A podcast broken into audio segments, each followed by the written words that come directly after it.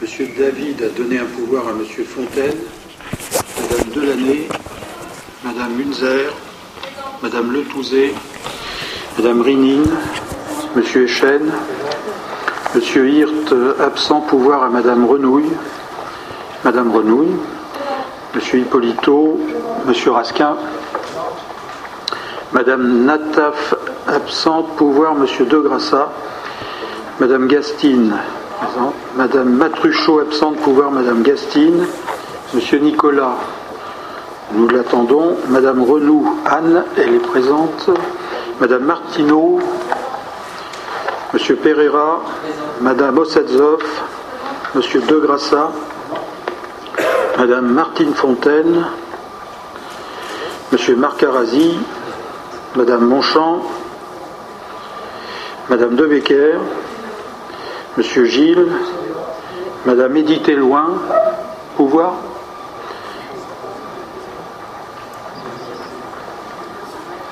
Madame De Becker. Euh, Monsieur Devinck, pouvoir Monsieur Gilles, Monsieur Sajot, absent pouvoir Monsieur Pasternak, Monsieur Jeb présent, Monsieur Mastrojani, absent pouvoir Monsieur Jeb et Madame Lavin présente. En secrétaire de séance, euh, je proposerai Madame Annie Gastine, si elle le veut bien. Et en tant que euh, modérateur, je proposerai Monsieur Hippolito.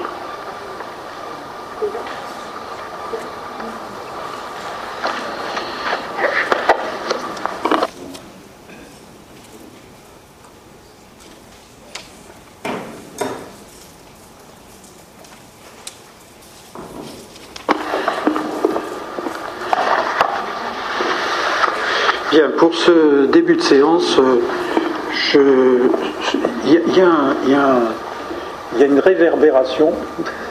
Non Ou alors c'est peut-être c'est peut-être moi qui ai un écho dans, mon, euh, dans mon appareil. Bien, pour ce début de séance, euh, je souhaitais porter à votre connaissance une communication relative au projet de centre d'activité Nogent-Baltard. Je souhaite porter à la connaissance du Conseil municipal l'état d'avancement de ce projet pour lequel la présidence et la direction générale de la société EFAGE m'ont confirmé récemment le maintien de leur engagement sur les bases de l'accord passé en 2008 et la déclaration de projet valant mise en compatibilité du poste suite à l'enquête publique de 2010 qui a reçu un avis favorable du commissaire enquêteur validé par le conseil municipal. Pour votre information, j'ai tenu par ailleurs à vous distribuer ce soir un document sous forme de mise au point suite à la distribution du tract d'une association dont les affirmations sont contraires à la réalité, à la réalité et aux faits. Je me devais de répondre à ces accusations et allégations très grave par le document qui vous a été remis et qui sera diffusé dans les médias municipaux à l'occasion. La communication que je souhaite euh, faire ce soir ne sera pas suivie de débat. Je demande simplement au conseil municipal de m'en donner acte avant, avant la suite euh, dont nous vous parlerons à l'occasion.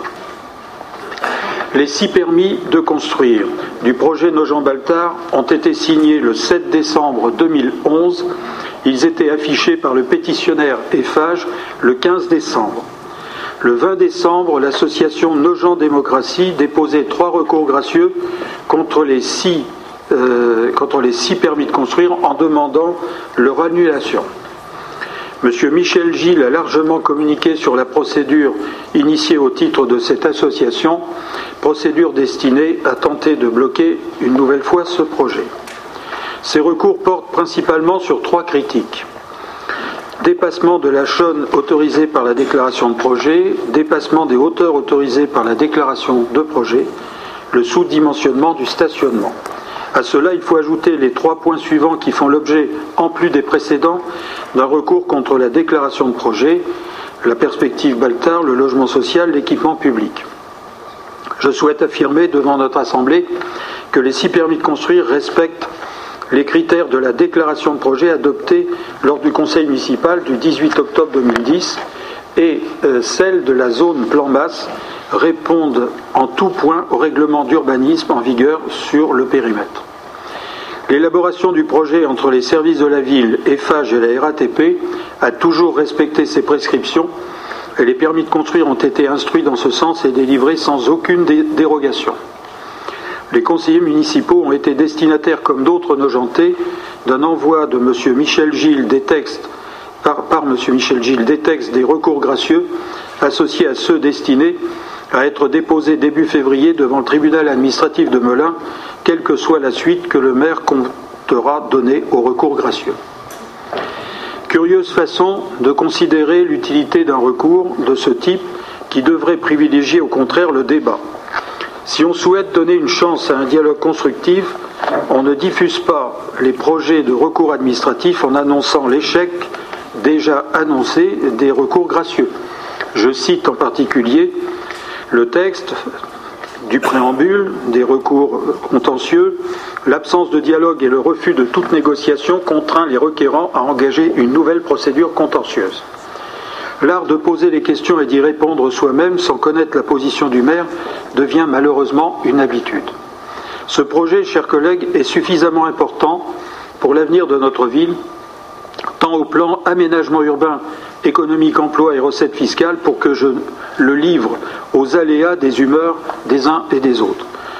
Considérant qu'on ne sort d'une difficulté que par le haut, même si les permis délivrés répondent, contrairement aux affirmations des requérants, aux règles d'urbanisme issues de l'enquête publique, j'ai déclaré à la société EFAGE que j'étais disposé à écouter les propositions pour qu'elles soient examinées avec la volonté de trouver un accord.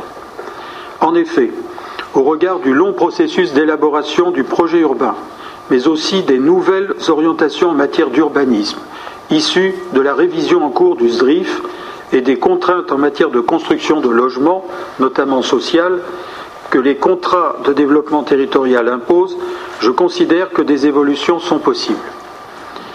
EFAGE et ses architectes ont reçu de ma part l'accord pour que soit étudiée sous 15 jours une mutation de la résidence hôtelière en logement social du type PLS et de revoir le volume et les façades du bâtiment situé entre l'hôpital Armand Brière et l'école Victor Hugo. J'ai fait entourer en, cercle rouge les trois points euh, qui sont les plus importants dans euh, le débat euh, initié par le, le recours gracieux. Concernant les équipements publics, je confirme la réalisation d'une crèche d'entreprise dans laquelle la ville réservera, comme prévu, des berceaux et la construction d'un parking public de 600 places. Je confirme aussi l'étude en cours de création d'un autre parking public en sous-sol, place Leclerc, aux abords du marché ou sous la place Pierre-Sémar. Monsieur Michel Gilles, accompagné d'une personne rencontrée avec mon accord mais à sa demande le 10 janvier dernier les représentants de la société EFAGE qui me faisaient un retour de cette réunion le 20 janvier.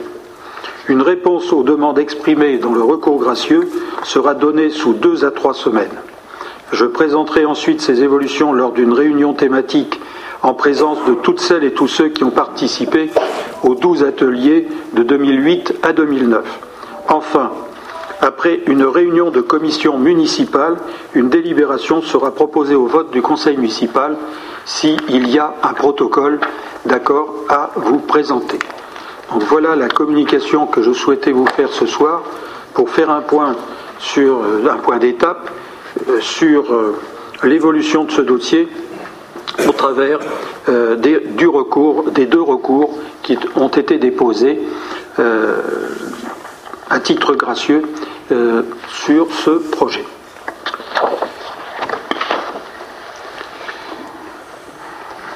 Normalement, il n'y a pas débat, c'est un don acte, mais si vous voulez dire un mot, Monsieur de Grassa. Oui, nous savons que sur ce projet, bonsoir chers collègues, nous savons que sur ce projet, il y a eu de nombreuses et longues concertations. Et donc je me pose la question suivante. Euh, alors que ce projet représente un gisement significatif euh, d'emplois et de recettes fiscales, est-ce qu'il sera possible de savoir en temps utile l'importance des dommages que causerait à notre ville et à sa population un report significatif de ce projet? Bien, nous le saurons euh, dans les semaines qui viennent. Ce qui est certain, c'est qu'il y a des rendez-vous qu'il ne faut pas rater. Et surtout dans la situation actuelle euh, que nous vivons euh, dans notre pays, euh, arrivé à un moment, on ne pourra pas éternellement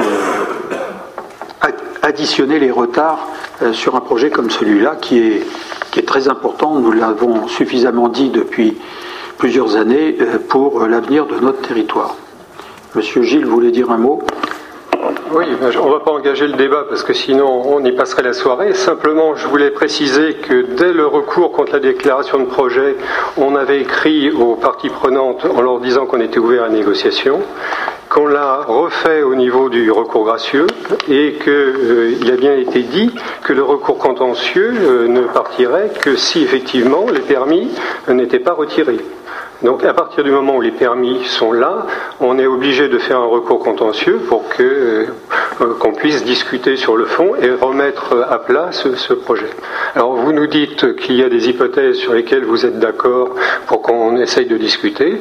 On discutera, mais euh, vous nous donnez un délai de réponse qui n'est pas compatible avec le délai euh, de mise en application des permis. Donc on sera obligé de faire le recours contentieux, mais si effectivement la négociation aboutit, bien sûr, on retirera le, les recours contentieux. Enfin, c'est votre façon à vous euh, de considérer ce que peut être une négociation et, la rédaction d'un protocole. C'est comme ça. Mais de toute façon, ça ne m'étonne pas de, que votre remarque ne m'étonne pas. D'ailleurs, elle m'a été transmise par euh, la société EFAGE. Euh, je pense que arrivé à un moment, Monsieur Gilles, quand en conseil municipal, euh, le maire qui a reçu votre recours, euh, votre recours euh, gracieux vous dit que nous sommes d'accord pour discuter, je pense que l'objectif, ce n'est pas de, reprendre sa parole le lendemain matin.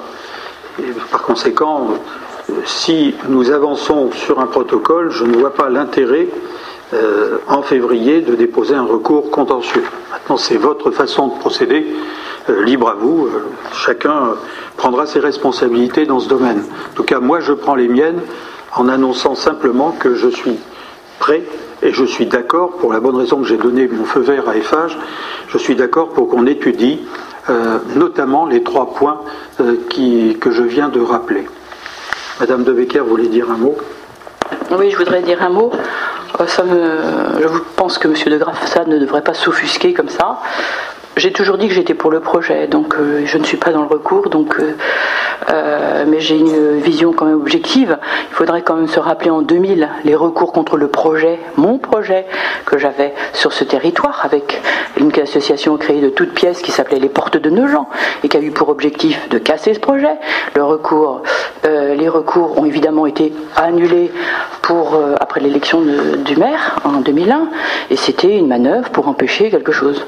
suis pas rancunière parce que j'ai pas j'ai pas participé à cette nouvelle manœuvre. Si c'est une manœuvre, mais en tout cas, euh, il faut pas s'offusquer quoi. Ça, fait un peu gros lourd, je trouve. Donc euh, on a perdu. Alors si on voulait évaluer euh, le préjudice pour la commune, il est considérable parce que j'en parlais justement il y a pas longtemps dans la gare RATP. La gare serait rénovée depuis longtemps. Il y aurait des logements pour les, les gens de la RATP qui seraient à côté et ce serait bien mieux. Hein mais on n'aurait pas le siège social de 500, avec 500 emplois. Et c'était pas sur le même espace, vous savez très bien, monsieur le maire. bien sûr, bien sûr. Donc on compare, c'est comparable. En attendant, c'est bien vous qui avez fait bloquer le projet de 2000, et on a 12 ans de retard. Avec euh, beaucoup plus d'ambition et peut-être, euh, disons, un braquage de la RATP sur le, sur, sur le nouveau projet. Mais enfin, c'est comme ça. Aujourd'hui, nous avons un projet, un partenaire et des possibilités de faire avancer. Euh, euh, faire avancer les permis de construire au regard d'un certain nombre de remarques qui ont été faites. Euh, donc je suis disposé à travailler sur ces remarques, sachant qu'en ce qui concerne le logement social, il se trouve que nous sommes dans un contexte où, euh, que ce soit au niveau régional ou que ce soit au niveau de l'État, il est demandé de, bah, de, pousser vers 70 000 logements par an la production de logements, dont justement un fort pourcentage de logements sociaux. il se trouve que, en plus du fait que nous avons remis vraiment à l'endroit le Nogentel, que disons, stratégiquement parlant et commercialement parlant, euh, je ne pense pas que nous perdrions beaucoup en, modifiant le projet de résidence euh, hôtelière en logement social.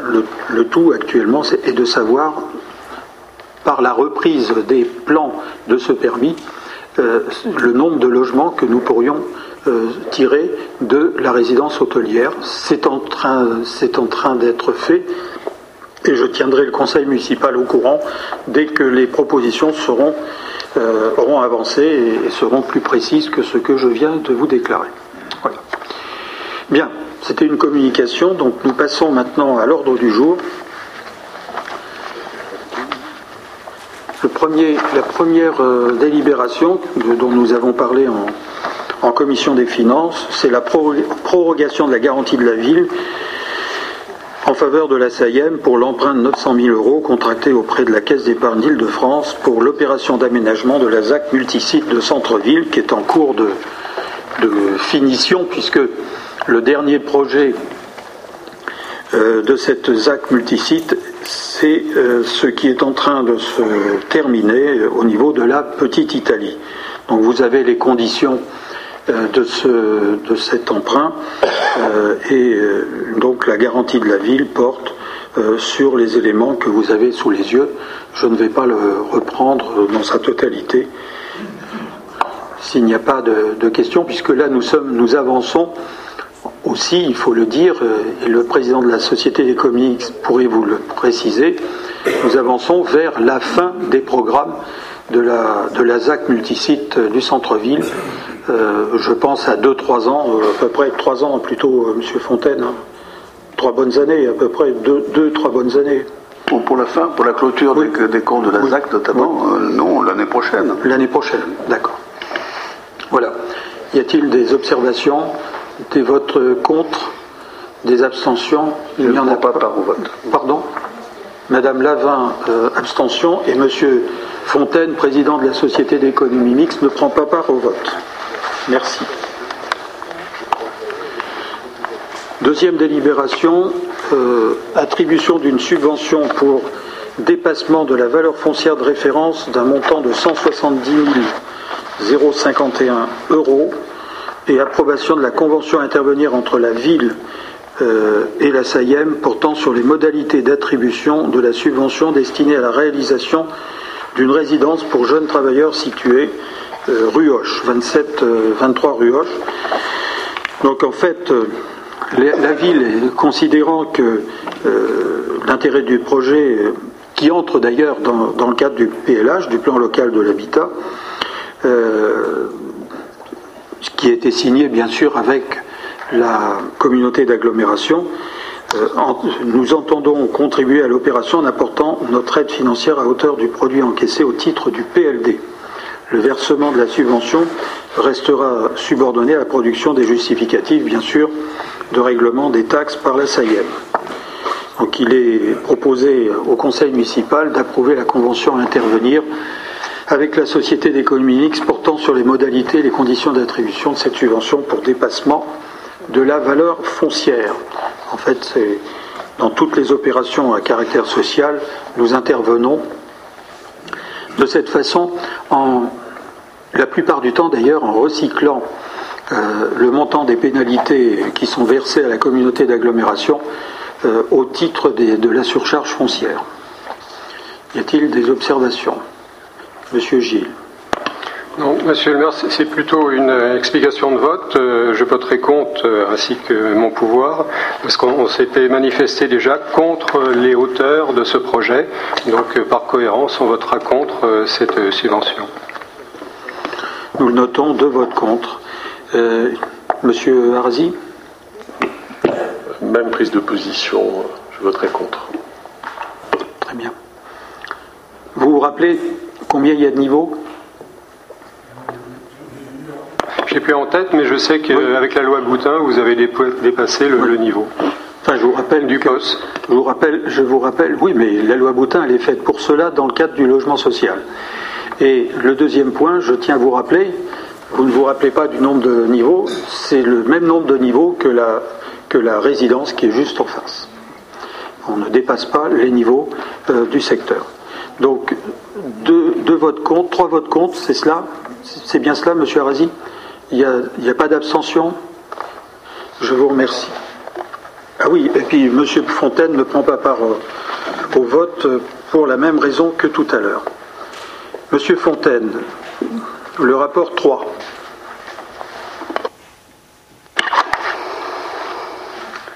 Oui, cette euh, délibération porte sur la remise des pénalités de retard qui sont dues par la SCI Villa Chanzy.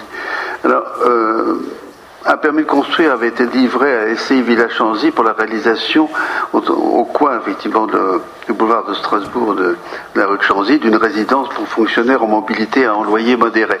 En réalité, c'était un, un projet qui se substituait à un autre qui avait été abandonné pendant un certain temps. D'ailleurs, le site a été euh, abandonné et cette SCI a repris effectivement un projet pour faire effectivement du, du logement social.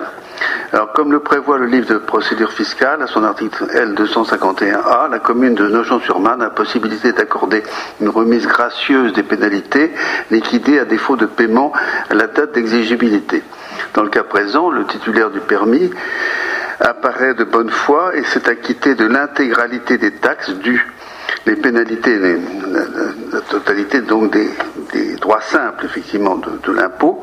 Les pénalités sont liées notamment à la reprise de la société étant intervenue lors du chantier, laquelle a occasionné ce retard. En outre, ce projet a une vocation sociale, puisque cette résidence fait l'objet d'une convention entre le propriétaire et l'État, euh, la préfecture de police, afin d'y héberger de jeunes fonctionnaires. Enfin, le trésorier principal, et vous avez en annexe sa lettre, a émis un avis favorable à la remise gracieuse de ces pénalités. Donc la commune reversera donc l'intégralité de sa part due aux pénalités de retard, soit 48 457 euros pour le PLD. La commune ayant perçu l'intégralité du PLD, soit 262 913 euros. 2772 euros au titre de la TLE. La somme perçue au titre de la TLE étant de 14 004 euros. Les membres du conseil municipal sont amenés à délibérer sur ce projet. Y a-t-il des questions? Monsieur Gilles. Oui, monsieur le maire, monsieur Fontaine a dit à plusieurs reprises que c'était des logements à vocation euh, sociale. Est-ce que vous avez réussi à les faire rentrer dans le contingent de logement social de la ville? Puisqu'un temps on avait parlé de ça et vous disiez que le ministère de l'Intérieur refusait. Euh, Qu'en est-il exactement? Oui. Oui, oui, oui, je pense que c'est c'est inscrit dans l'inventaire, oui, oui. ça, ça fait partie des logements Oui, sociaux oui, tout à fait. Ils, sont conventionnés. Y a-t-il d'autres questions Madame Lavin? Mettez votre micro. Je voudrais savoir quelles sont les causes de ce retard de paiement. Bien, je, je me. À part ce qui est écrit là, il est écrit que c'était un retard euh, lors de la reprise du chantier. Oui.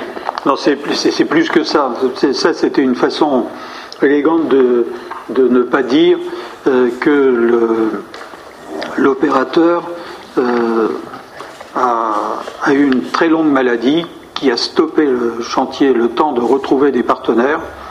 Et, et par conséquent, euh, nous avons, je ne sais pas si vous vous rappelez, mais le, chan- enfin, le- le- le chantier sans activité a duré presque deux ans. Oui, oui. Donc il a fallu trouver un, un partenaire qui a repris les rênes et, c'est pour cela que nous sommes devant cette situation. Et il a fallu aussi, mieux que ça, il a fallu même trouver euh, le partenaire qui était la préfecture de police euh, pour avoir une attribution. Y a-t-il des...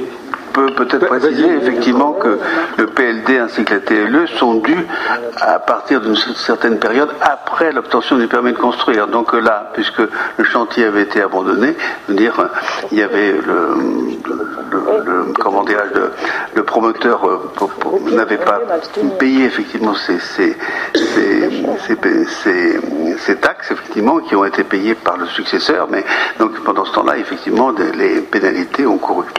D'accord. Merci. Donc, y a-t-il des abstentions? Une, Deux abstentions. Vote contre? Il n'y en a pas. Je vous remercie. Euh, Monsieur Delman, rapport numéro 4. Oui, alors mes chers collègues, comme on l'a vu au, cours de, la commission des finances, euh, en fait, euh, par une délibération du 13 décembre 2007, la commune a institué un, périmètre de préemption euh, en cas de, vente des, fonds de commerce artisanaux et des, baux commerciaux, pratiquement euh, quelques jours avant l'apparition du, décret d'application euh, de la loi de, 2005. Elle l'a fait un peu comme toutes les communes d'ailleurs de la région parisienne. et en fait, elle a délimité ce périmètre en, s'appuyant sur l'ensemble du territoire de la, de la commune. Et en fait, aujourd'hui, ce qui, ce, qui, ce qui, vous est proposé, c'est d'affiner un peu le, dispositif de façon à ce que ça soit pas trop contraignant euh, pour les commerçants et qu'ils aient à chaque fois à déposer tous des DIA. Donc, on a effectivement revu ce, périmètre euh, qui, est beaucoup plus, qui est beaucoup plus restreint que le territoire de la commune. Dans le rapport, il est question effectivement d'un plan A, et vous l'avez dans le dossier. Euh, c'est le plan effectivement qui présente les, projets, les projets avec des enjeux commerciaux. Et de l'autre côté, on a repris euh, de façon plus modérée euh, d'autres secteurs d'activité dans une optique un petit peu défensive pour, pour pouvoir effectivement éventuellement intervenir. Donc sur le plan sur le plan A que vous avez dans, dans les dossiers, vous avez la localisation des enjeux en matière de commerce de proximité d'artisanat, euh, ces enjeux correspondent pratiquement à trois, à trois projets. Euh, le projet dit du fort, qui est un ensemble immobilier que vous verrez en bleu, tout en haut. Ensuite, il y a la résidence de jeunes travailleurs en bas, qui prévoit une surface commerciale d'environ 300 mètres carrés. Et enfin, à gauche, la cité d'affaires Nogent-Baltard, qui prévoit aujourd'hui des commerces pour une surface d'environ 1600 mètres carrés. Donc, à partir de ces, différents sites, on vous propose, et d'ailleurs c'était celui qui était annexé euh, comme étant définitif et qui correspond à la, carte B, on vous propose ce, nouveau périmètre. Alors, pour ne rien vous cacher, euh, depuis l'institution de ce droit de préemption, euh, il n'y a pas eu de, préemption. le législateur a permis aux collectivités d'utiliser des, outils, enfin cet outil-là en tout cas, euh, et on n'a pas eu l'occasion de, l'appliquer parce que c'est quand même une application euh, euh, qui au plan humain pose un certain nombre de problèmes, puisque on sait qu'aujourd'hui la valorisation des commerces qui devraient être préemptés le serait sur la base effectivement du prix des domaines, et la procédure aurait lieu devant le juge de l'expropriation. Donc, ce qui poserait des, des, problèmes dans la mesure où la valorisation serait vraisemblablement plus faible. Alors le, commerçant qui part à la retraite et qui veut réaliser son, droit au bail ou son fonds pour, euh, arrêter son activité pourrait se trouver pénalisé. Euh, ceci dit, et on l'a vu récemment, euh, en tout cas dans le Neugentel et dans le, Val de Beauté, hein, le, restaurant qui, vient de s'ouvrir, la commune a, d'autres moyens. Hein. Bien évidemment, dans le cadre d'une session au plan d'une procédure collective, le droit de préemption ne s'applique pas. On a quand même surveillé les opérations de plus près. Et quant au Val de Beauté, comme vous le savez, le maire est intervenu personnellement pendant de nombreuses, semaines, voire des mois, pour qu'effectivement le, Val de Beauté puisse rouvrir. Voilà. Est-ce que vous avez des questions? Monsieur Gilles, d'abord. Oui, moi je me pose des questions sur euh, le, périmètre choisi, puisque vous, vous, affichez comme grand projet l'ensemble immobilier euh, Strasbourg, euh, c'est Châteaudun, et en face il y a un certain nombre de commerces qui ne sont pas visés par le périmètre de protection. Donc est-ce à dire qu'ils vont être transférés dans l'ensemble immobilier à, construire, et est-ce qu'ils vont être en fait délogés par une opération immobilière? Donc ça c'est une première question. Et puis la deuxième question, c'est pourquoi s'arrêter à Général Féderbe euh, depuis la, place Leclerc et reprendre ensuite à l'angle avec euh, Paul Vert Pourquoi pas couvrir l'ensemble du boulevard de Strasbourg où il y a des commerces un peu tout le long Je trouve que là on fait du pointillisme qui n'a pas trop de logique et franchement je ne comprends pas pourquoi est-ce qu'on fait un zonage aussi restreint. Alors, le, premier point, c'est qu'effectivement, euh, en fait, c'est une extension par rapport à l'implantation de futurs commerces et non pas une, diminution des commerces. Et le second point, c'est qu'on a quand même observé, puisqu'il y, a des opérations, il y a des mutations qui se font, c'est que ces secteurs-là ne, présentent pas euh, euh, souvent d'opérations de, de, cession. Mais pour, ne, pour ne rien cacher, Michel, le problème, c'est que ce périmètre, et c'est un périmètre qui a été modifié, et si on s'aperçoit dans, le temps qu'il faudra de nouveau le, modifier, on reprendra la, même démarche et on, pourra être amené éventuellement dans l'avenir à l'affiner davantage. Hein. Le vrai problème de la préemption dans le domaine commercial, c'est lorsque nous avons en face de nous des, disons des, des propositions de reprise de commerce qui euh, changent complètement le type d'activité dans un secteur donné. C'est une session de bail. c'est une session de bail, oui. Et euh, quand on voit que le centre-ville euh, est inscrit forcément dans, dans ce dispositif, c'est simplement pour dire et pour annoncer, attention, euh, il y a beaucoup trop d'agences immobilières, beaucoup trop de banques, beaucoup trop d'opticiens, alors qu'en fait, euh, ils sont arrivés simplement en faisant des offres euh, très importantes aux personnes qui, abandonnaient leur commerce, et offres très importantes qui étaient sans commune mesure avec les offres potentielles des personnes qui voulaient continuer l'activité euh, notamment alimentaire, qui existait à cet endroit-là. Euh, dans le boulevard de Strasbourg, ce n'est pas le cas. Euh, c'est pas le cas, ça ne veut pas dire qu'on ne s'intéresse pas au commerce, mais là, nous aurons beaucoup moins à utiliser ce droit pour imposer un maintien de l'activité que nous l'avons connu dans le centre-ville, c'est évident. Il n'y a pratiquement aucune session de bail. C'est quelque chose qui, mais, comme le disait Yves Delman, si demain il faut intervenir, eh bien nous repasserons devant le conseil municipal et, nous en parlerons. Madame de Becker, vous vouliez intervenir Je voulais intervenir un, peu dans ce sens, qui peut plus, peut le moins. C'est-à-dire que si on maintient sur l'ensemble de la commune, politiquement c'est un message euh, qui est assez fort pour la population. Et euh, puisque vous dites s'il faut délibérer, bon, c'est un peu dommage de faire des allées-venues comme ça. Si on garde cette possibilité, évidemment, ça oblige les services à répondre assez vite euh, pour dire ben, je, on préempte pas, euh, on laisse passer la chose. Mais je trouve que c'était. Moi, je me suis réjouie qu'on puisse faire ça dans les communes. C'était un souci qu'on avait toujours, avant que ce soit possible, de maintenir des, des activités commerciales qui étaient transformées tout de suite en immeubles dès que les gens vendaient.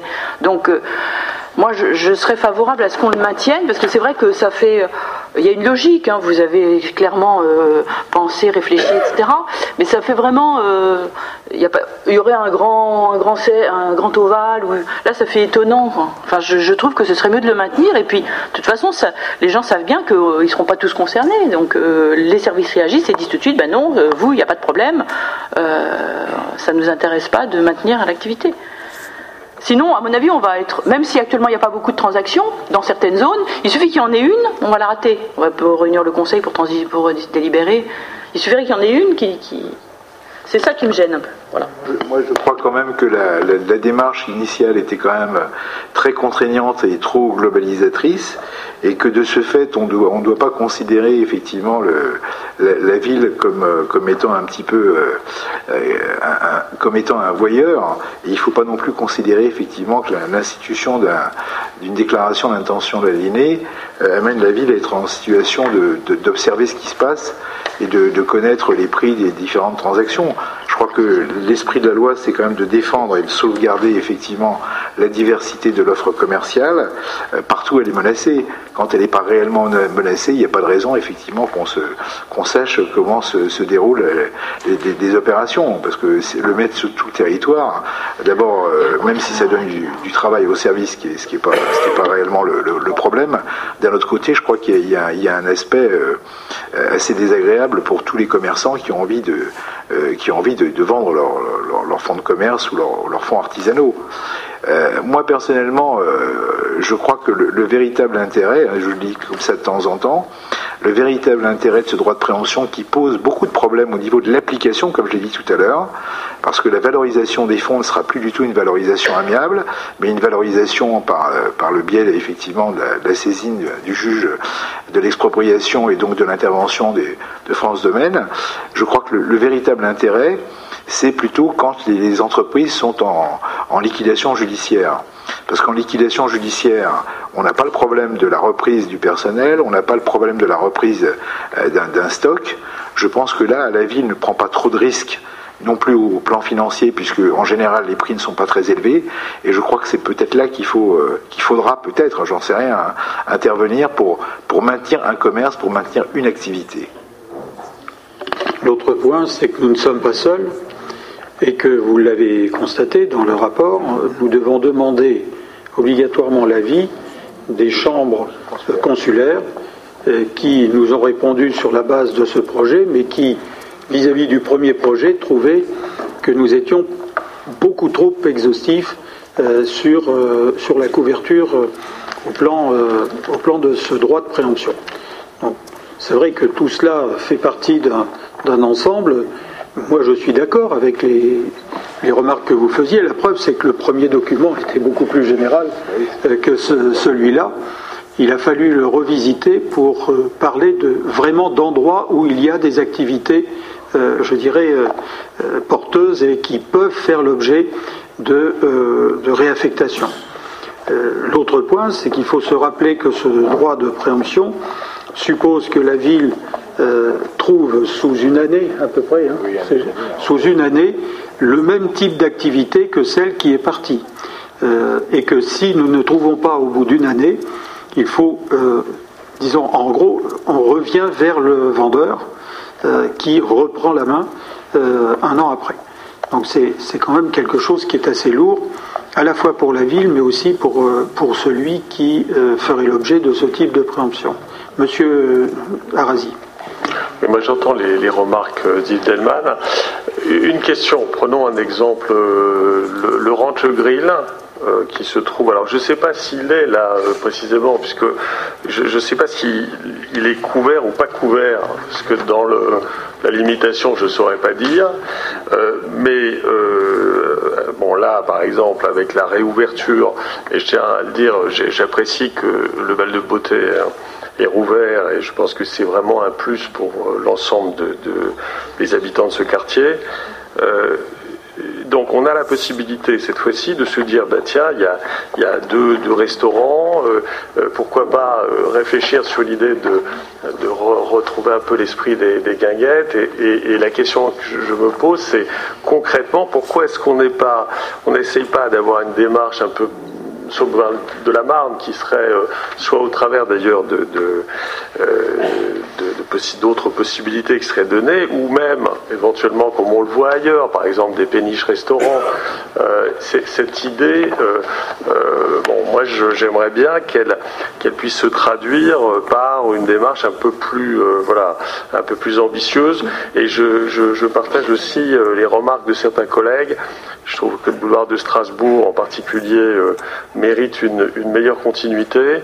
Et euh, j'ai quand même encore, et je, trouve que quatre ans après, on a beaucoup parlé euh, sur la partie du, donc des je, je, qu'il n'y ait toujours pas de distributeurs bancaires, de, DAB accessibles sur, le, sur les quartiers justement qui en ont besoin, tout, tout, ça me fait penser qu'on voilà, des choses concrètes euh, et il serait quand même bien euh, qu'on puisse euh, voilà, pousser pour qu'il y, ait un certain nombre de services, soit des services de restauration, soit des services bancaires, et je pense que ça peut servir aussi à ça.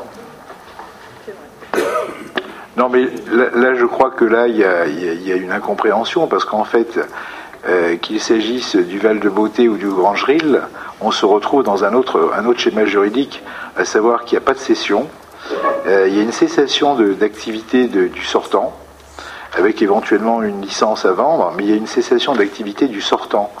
Et à partir du moment où il y a une cessation d'activité du sortant, c'est au propriétaire qu'il appartient de faire un, nouveau bail, ou un, bail soit pour une activité qui existait même, ou soit pour une activité nouvelle. Et dans ce cas très précis, il n'y a absolument pas de droit de préemption. La préemption ne peut se mettre en place que quand il y a une cession. Cession d'un fonds de commerce, d'un fonds artisanal ou d'un bail. Et à partir du moment où l'exploitant rend les clés, et toute la difficulté pour le, pour le Val de Beauté était là. À partir du moment où l'exploitant rend les clés, euh, la ville ne veut plus intervenir. On n'est plus dans ce schéma de préemption, donc il faut trouver d'autres euh, d'autres moyens pour intervenir. Et la ville ne peut pas demain matin installer des commerces un, peu partout dans, euh, sur le territoire de la commune. Oui. Oui, sauf que si j'ai bien compris, on a évité de la promotion immobilière concernant le Val de Beauté. Et on n'évite pas euh, sur le Range Grill, puisqu'il y a un permis de construire qui vient d'être euh, affiché, euh, je crois ce matin même. donc, quelque part, moi j'entends bien l'explication, mais ce que je, ce que je vois, c'est que on avance d'un côté, on recule de l'autre. C'est-à-dire, on a la possibilité et je pense que c'est important, y compris d'ailleurs pour des, des, restaurateurs qui font, qui font le pari de, de rénover euh, le, le, Val de, Beauté, la possibilité d'avoir plusieurs restaurants. Et là, je vois qu'on fait de la promotion immobilière. Donc non, euh, moi je ne savais pas s'ils avaient euh, déposé ou pas déposé. Ce que je considère, c'est que la ville doit avoir une cohérence générale dans son, dans son action. Je veux dire, si elle, elle, essaye d'avoir cette démarche-là avec le Val de Beauté, paraît assez normal qu'elle ait la même démarche avec le Orange Grill et qu'on ait une cohérence générale. Et c'est pour ça que je le disais, il me semble que, ben voilà, un, coup, un coup fait bien, un coup moins bien. Monsieur Arazi, euh, je pensais que vous étiez au courant euh, dans le détail d'un certain nombre d'affaires dans cette ville. Concernant le Range Grill, euh, d'abord, il n'est pas. Hein, contrairement à ce que vous disiez, vous vous posiez la question, il n'est pas dans la proposition qui est faite ici. Le Rangerie avait non seulement la situation qui vient d'être rappelée par euh, M. Yves Delman, mais il avait d'autres problèmes. Il avait des problèmes de voisinage sérieux, notamment avec les, les voisins au niveau de l'activité même de ce restaurant qui n'avait pas été modernisé et qui posait des problèmes à la fois à l'immeuble qui est juste situé à côté et puis aux riverains qui sont de l'autre côté. Il était difficile, compte tenu de la situation, de la structure de ce, de ce bâtiment, d'obtenir de la part du propriétaire qui avait cessé son activité une quelconque reprise d'activité, parce que là, vous êtes face à une succession où un certain nombre de personnes qui sont héritières de ce, lieu, de ce bien, vont habiter localement euh, sur ce, sur ce bien. Donc il y en a deux qui vont euh, habiter localement. Ce qui veut dire qu'en clair, c'est une affaire personnelle avec redistribution des espaces à, la, liberté quand même de, ceux qui, qui, ont hérité de ce bien et, et, qui veulent habiter à cet endroit-là. nous, nous sommes en train de négocier avec VNF la reprise de la terrasse pour que nous puissions reprendre au moins euh, cette, cette partie-là, mais c'est un arrêt d'activité qui, euh, sur lequel nous, même avec ce dispositif, nous n'aurions pas pu intervenir. Alors concernant Val de Beauté, c'est tout autre chose, euh, parce que là, nous sommes dans une acquisition qui devait, dans l'esprit des gens, se terminer par une opération immobilière Or, il se trouve que la ville, pour ne pas dire le maire, leur a expliqué qu'il n'y aurait pas euh, de réponse favorable à un quelconque permis de construire sur ce site. Et euh, dans la discussion qui a eu lieu, il y a eu plusieurs interventions pour essayer de faire bouger la ville. Nous n'avons pas bougé et nous avons donné comme priorité la remise en activité du, café Val de Beauté. mais là, c'était une personne extérieure qui avait un bail, enfin un fonds, un fonds de commerce, qui est parti, qui a été dédommagé pour, cela, mais pas, c'est pas le propriétaire. Le nouveau propriétaire voulait, lui, réaliser cette opération sur la base d'une opération de promotion immobilière. Donc on est dans, un, dans, une situation totalement différente de celle du ranch. Et dans les deux cas, il n'y a pas de cession. Dans les deux cas, il n'y a pas de cession. Bien, Monsieur Pereira. Je voulais simplement apporter euh, quelques précisions. Le, droit de préemption en matière de baux ou de fonds de commerce, euh, c'est un, outil, c'est un garde-fou qui n'est pas une condition euh, indispensable à une politique volontariste en matière d'aménagement commercial. on l'utilise dans des endroits de forte tension en matière de mutation. C'est le cas en centre-ville, on le voit bien. C'est moins le cas sur le boulevard de Strasbourg, qui est moins recherché. ce qui ne veut pas dire ne doit pas s'en occuper et s'y intéresser. Mais n'ayant pas la même euh, intensité et la même pression en matière de, mouvement des, fonds de commerce et des baux commerciaux, euh, le, droit de mutation, le, droit de préemption, pardon, ne trouve pas la même utilité que dans d'autres endroits. Hum, donc il faut, il faut quand même distinguer la politique volontariste en matière d'équipement commercial et l'utilisation du, droit de, préemption qui est vraiment, je, le répète, un garde-fou qui doit intervenir de toute façon en, ultime euh, recours. Donc on n'est on est vraiment pas dans les mêmes problématiques sur le boulevard de Strasbourg et sur d'autres zones de forte tension. En tout cas pour euh, l'aspect droit de préemption, à mon sens.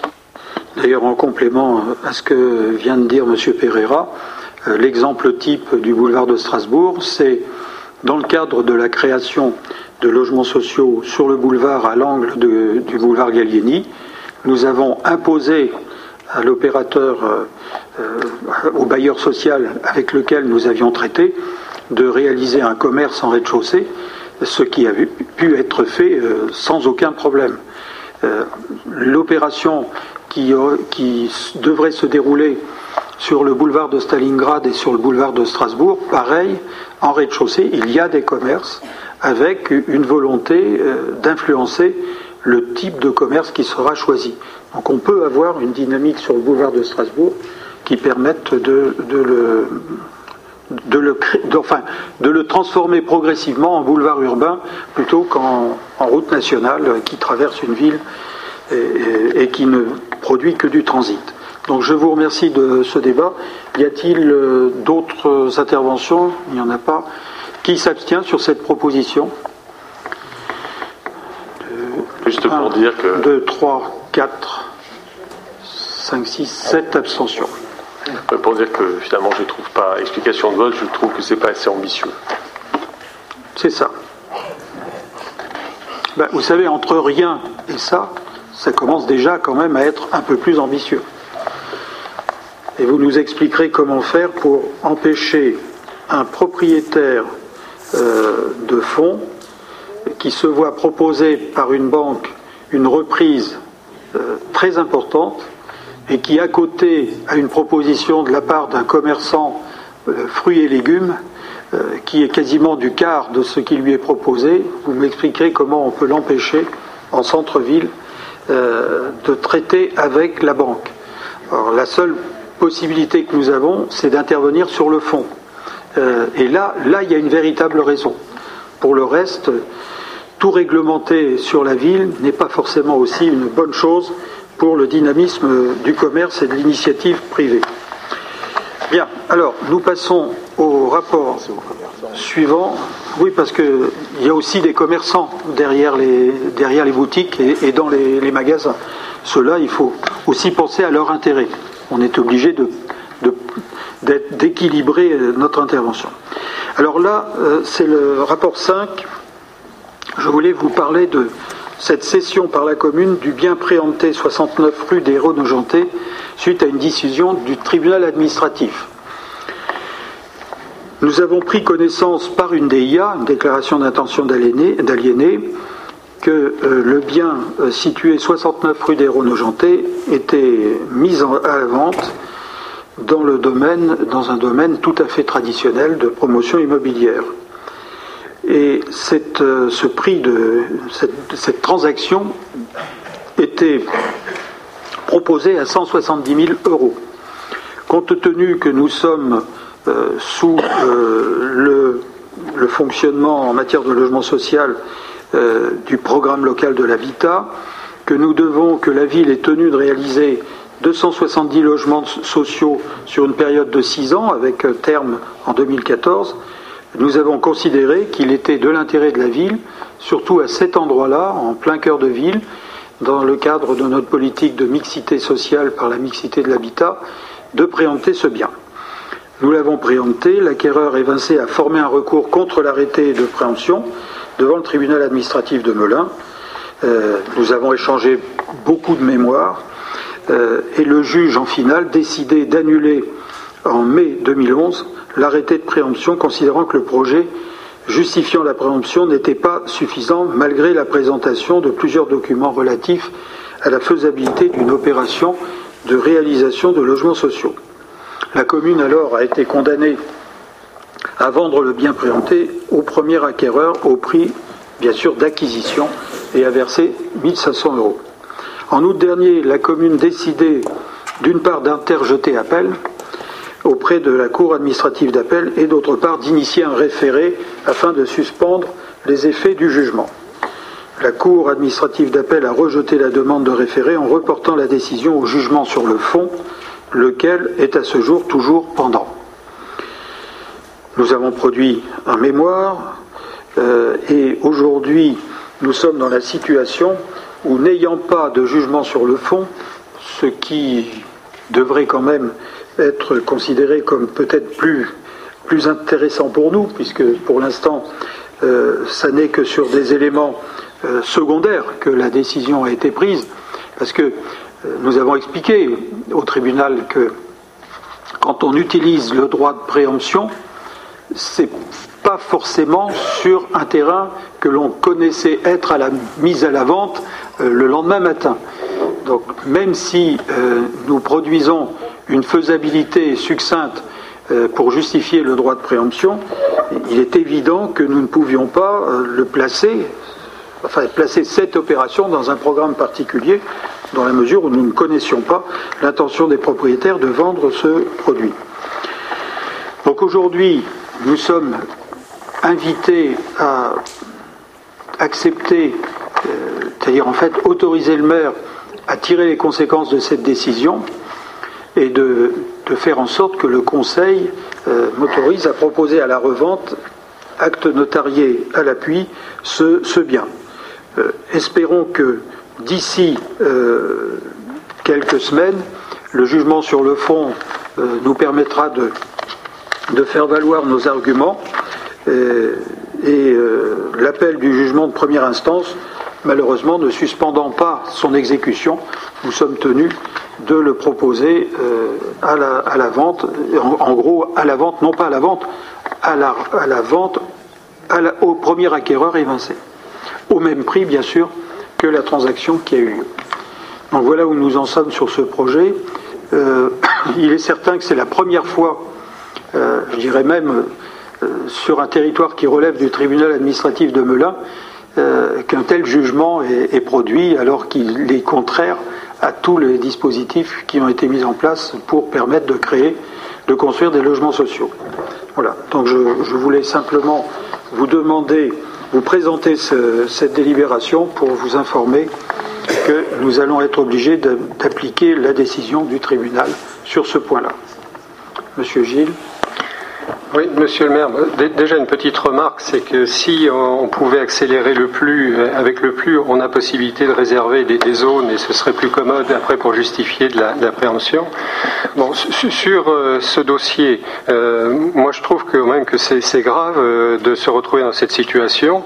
bon, je comprends bien vos arguments, c'est sûr que vous pouvez pas en quelques jours monter un dossier justificatif suffisant, mais moi ce que je proposerais à, nos collègues du conseil municipal, c'est que si nous, on vote tous contre cette délibération, vous ne pouvez pas euh, revendre ce bien et ça nous permet d'attendre la décision de la Cour d'appel.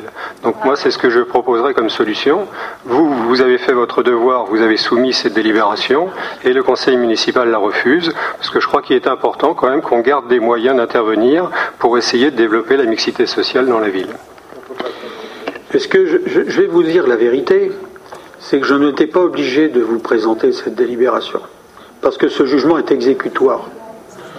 Donc je vous présente la délibération pour vous, justement, pour vous impliquer dans cette décision, mais vous voteriez contre que ce jugement est de toute façon exécutoire. Nous ne pouvons rien faire d'autre que de l'exécuter. C'est tout. Donc il était naturel que j'informe le conseil municipal au travers de cette délibération, mais c'est un jugement, monsieur, Gilles. Il existe encore des tribunaux, vous le savez très bien, puisque vous les sollicitez vis-à-vis de pas mal de problèmes.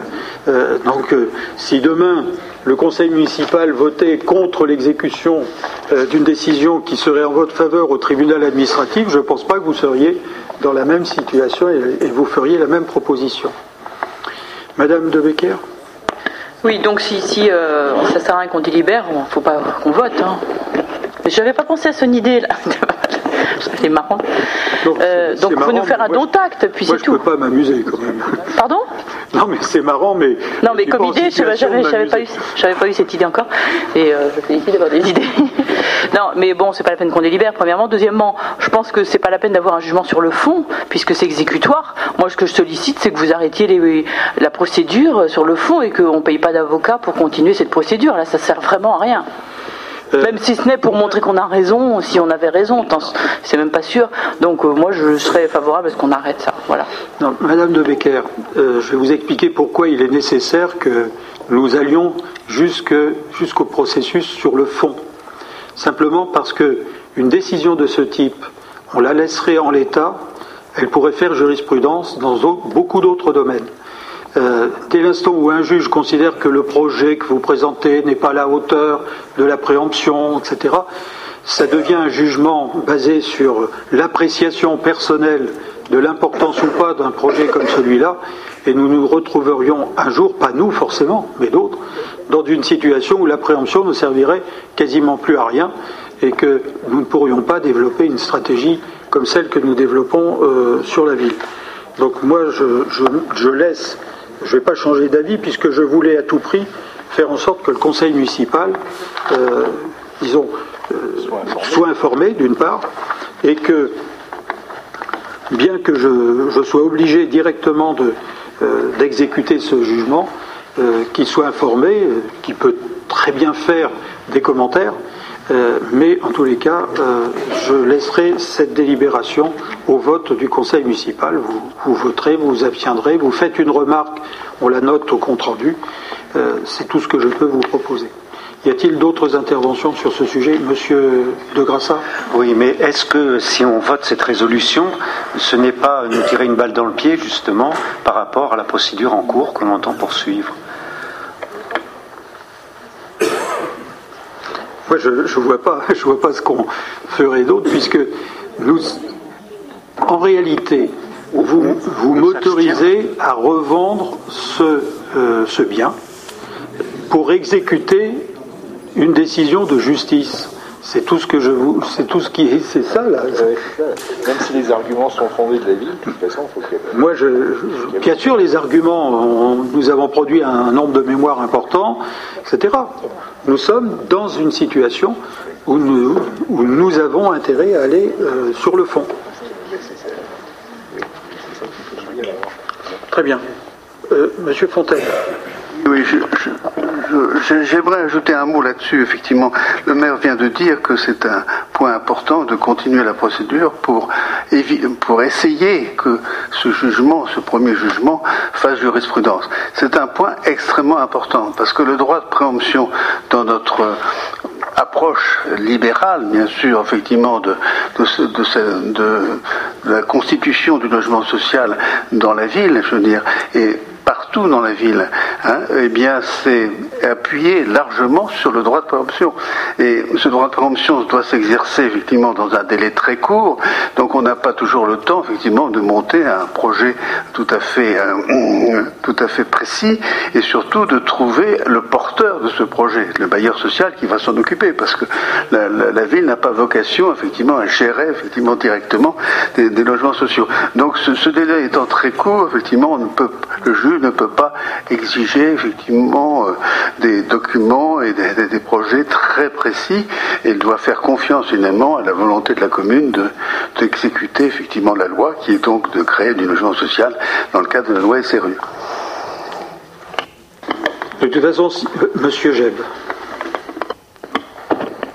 Si je comprends bien les propos de M. Fontaine, tout compte fait, on a été, euh, je, dirais, je pense que le juge a considéré que compte tenu de la vitesse à laquelle nous faisions du logement social à Nogent-sur-Marne, il n'était pas évident que cette préemption serait destinée à du logement social, et qu'en conséquence, il ne nous faisait pas confiance. Ça n'est pas possible, Monsieur Jeb. Le juge doit être suffisamment compétent pour, savoir que quand on préempte avec une raison précise, nous sommes obligés d'exécuter. Sinon, là aussi, euh, le bien revient à celui qui, avait, qui devait l'acquérir. Non, non, euh, il n'est pas arrivé aussi loin que ça. Il n'y a que vous qui êtes capable de trouver ces extrapolations qui ne marcherait pas d'ailleurs dans la réalité. Oui, madame. Euh, oui, pour ma part, je suis assez surprise justement du jugement qui a été rendu parce que toute la jurisprudence de ces 4-5 dernières années, elle est plutôt dans l'autre sens. Elle est plutôt dans l'autre sens. Donc, euh, enfin, pour ce qui me concerne, dans la mesure où effectivement il y a un jugement qui s'applique euh, et que je pense qu'il est effectivement l'intérêt de la commune d'aller jusqu'au bout des procédures pour qu'on fasse reconnaître notre droit et qu'on fasse prévaloir nos projets. Donc, pour ma part, je m'abstiendrai sur la délibération. Je prends acte de la, de la décision, enfin, du jugement qui a été rendu euh, je n'ai pas à m'y opposer ni à l'accepter, mais sur le fond, euh, j'ai plutôt envie de poursuivre la procédure. Par contre, je ne voterai pas la délibération. Moi, je m'abstiendrai. De toute façon, sur le fond, nous, continuons euh, la procédure, mais si nous allons jusqu'au bout de la, de la démarche, le patrimoine de la ville ne peut être vendu qu'avec l'accord du conseil municipal. De toute façon. De toute façon. De toute façon. Mais si, bien sûr que si.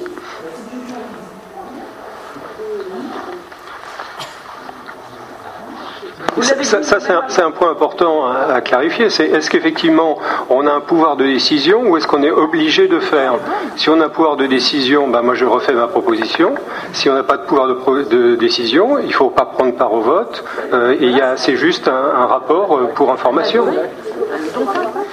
Alors je vous demande simplement, dans ce cas-là, je, vous, fais la proposition suivante, c'est que je vous propose cette délibération avec un don acte. Vous prenez acte de, la nécessité de revendre ce, document. Je pense que c'est ce qu'il faut faire. On va, faire comme ça. Donc le conseil municipal a pris acte de la décision. Euh, sans pour autant euh, voter la délibération. À la fin du, rapport, c'est indiqué la Cour administrative d'appel a fait une injonction à la commune, effectivement, d'exécuter. noté que les... oui, oui, je crois que c'est indiqué. À, la fin du rapport, à la fin du, de la page 12.5, tout en bas, on dit le 29 décembre 2011, la Cour administrative d'appel de Paris ayant sollicité la commune de Nogent au sujet de la non-exécution du jugement, cette décision de vente nécessitant une délibération il vous est donc proposé de prendre acte d'une telle injonction. Donc la Cour administrative d'appel a rappelé à la commune qu'il fallait qu'elle exécute le jugement. Très bien. Donc nous, nous restons sur le don acte. D'accord? Comment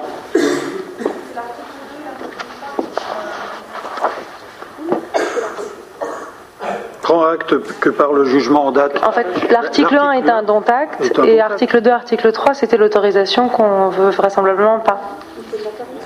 Non, mais ça, c'est matériel, ça. Ça, fait, ça fait partie de la suite. C'est l'article 1 qui, qui prime. Très bien. Donc nous prenons acte, le conseil municipal prend acte de la décision de, la Cour. Merci. Donc nous passons euh, maintenant au rapport 6 euh, avec la proposition d'avis sur le projet de plan euh, de prévention euh, relatif au mouvement de terrain différentiel consécutif à la proposition qui vous a été faite. Alors, ce que je voulais dans un premier temps, c'est vous résumer un peu la situation dans ce domaine, en particulier Coteau, qui en fait est sur le secteur des partie, euh, toute la partie haute à partir du boulevard de Strasbourg. Nous avançons. Les particuliers sont-ils informés de ce risque et sensibilisés à quoi servira le PPR Les particuliers sont informés par le dossier départemental des risques élaboré par l'État et le dossier d'information communale sur les risques majeurs élaboré par la commune. Les risques naturels sont aussi portés à la connaissance de la commune par l'intermédiaire d'un porté à connaissance, notamment lors de la modification la révision des documents d'urbanisme. Les particuliers auraient moins de problèmes si une étude de sol était réalisée avant le lancement d'un chantier, mais par souci d'économie, ils n'ont souvent pas de maître d'œuvre et les normes ne sont pas toujours correctement respectées. Donc le PPRMT a pour objet de rappeler les règles de bonne pratique. Autre question, comment avez-vous élaboré le PPRMT et quelles ont été les difficultés rencontrées? Donc vous savez que nous avons un, bureau, euh, le BRGM est en charge de la recherche géologique et minière. Il a élaboré une première carte des aléas en 2003, puis une nouvelle en 2007. La DRIEA a travaillé en concertation avec les communes concernées pour aboutir à un premier projet en 2008. Tenant compte des observations des élus, elle a mis au point un second projet en 2009 qui a été accueilli favorablement par les élus présents lors d'une réunion de présentation. La difficulté a été d'atteindre une conciliation entre les 33 communes. Il existe des PPR à l'échelle d'une commune. Dans le Val-de-Marne, nous voulions que le PPRMT soit à l'échelle du département pour une plus grande homogénéité. Ça, c'est la réponse de la préfecture. Autre question. Quand le PPRMT sera-t-il effectif? Quel conseil donnez-vous aux particuliers en attendant? Après la fin de l'enquête publique, quelques mois d'élaboration seront nécessaires. Le plan sera effectif au cours de l'été. En attendant, pour prévenir un sinistre, les particuliers doivent faire des études sur la nature du sol, réaliser des fondations armées et bétonnées, éviter les sous-sols partiels, consolider les murs porteurs et désolidariser les bâtiments accolés. Il faut aussi veiller à l'étanchéité des canalisations enterrées, éviter des infiltrations d'eau pluviale à proximité des fondations et les pompages à usage domestique. Des précautions doivent être prises lors de la plantation d'arbres, ne pas planter des espèces avides d'eau près des constructions ou mettre en place un écran anti-racines élaguer régulièrement, etc. Tout cela est contenu, bien sûr, dans le dossier qui est soumis à l'enquête publique.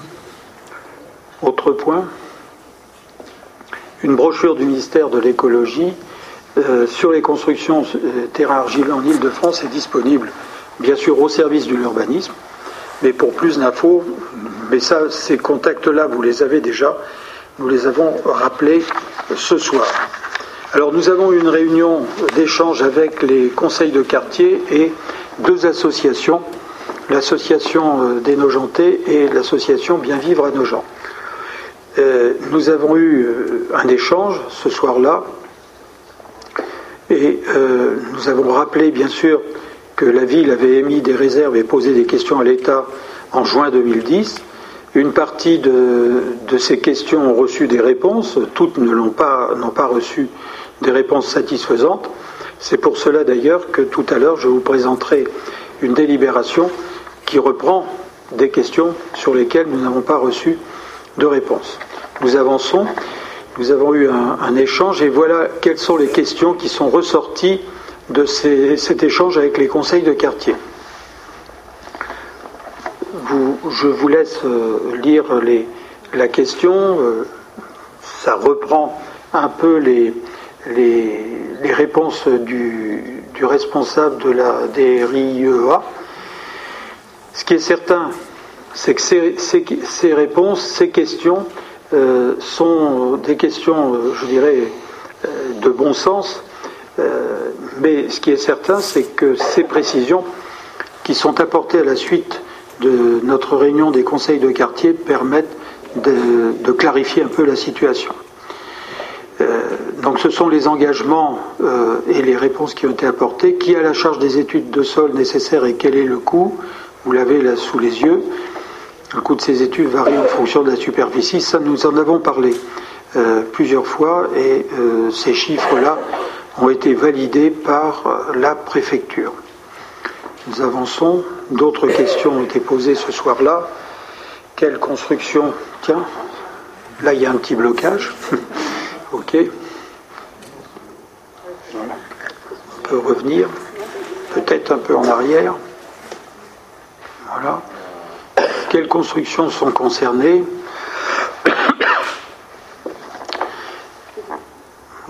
On va y arriver Voilà. Quelles constructions sont concernées À partir de quel seuil ces prescriptions s'appliquent-elles Un certain nombre de remarques que vous avez faites euh, reprennent un peu de ces questions. Je pense notamment à des amendements qui nous ont été proposés et dont on parlera tout de suite après.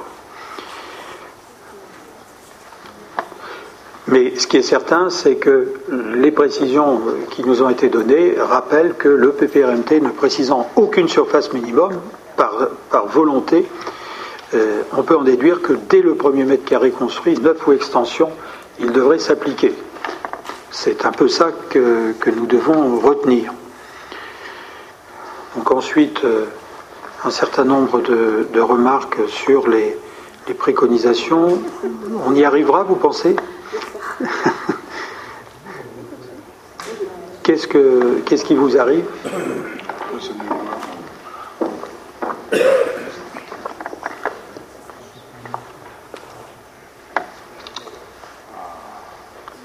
On a sauté une page, je crois. Voilà, c'est ça Non, il ne faut pas partir, là, c'était bien.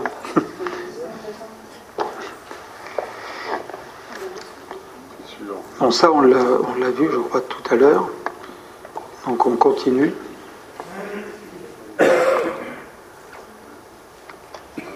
Voilà. Et voilà, et ça disparaît. Bon. Voilà. Ne touchez plus à rien, s'il vous plaît.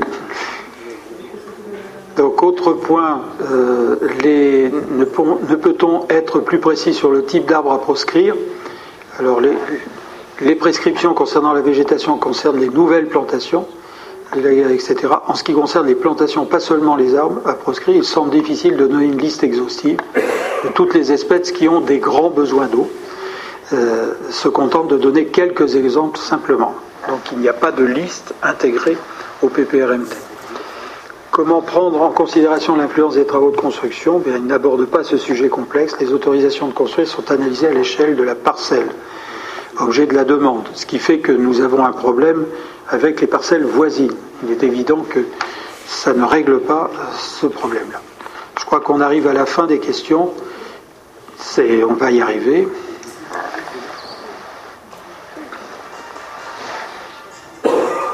Ça, c'était une question posée par les conseils de quartier.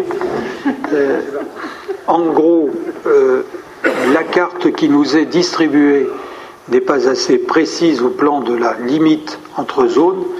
Euh, il est dit en cas de doute, il faut respecter les prescriptions les plus contraignantes ou faire réaliser une étude de sol préliminaire afin de déterminer le type de sol. En réalité, il est dit clairement que quelle que soit la zone dans laquelle vous êtes, il vous est conseillé pour toute construction nouvelle euh, de faire une étude de sol. Bien, on enchaîne.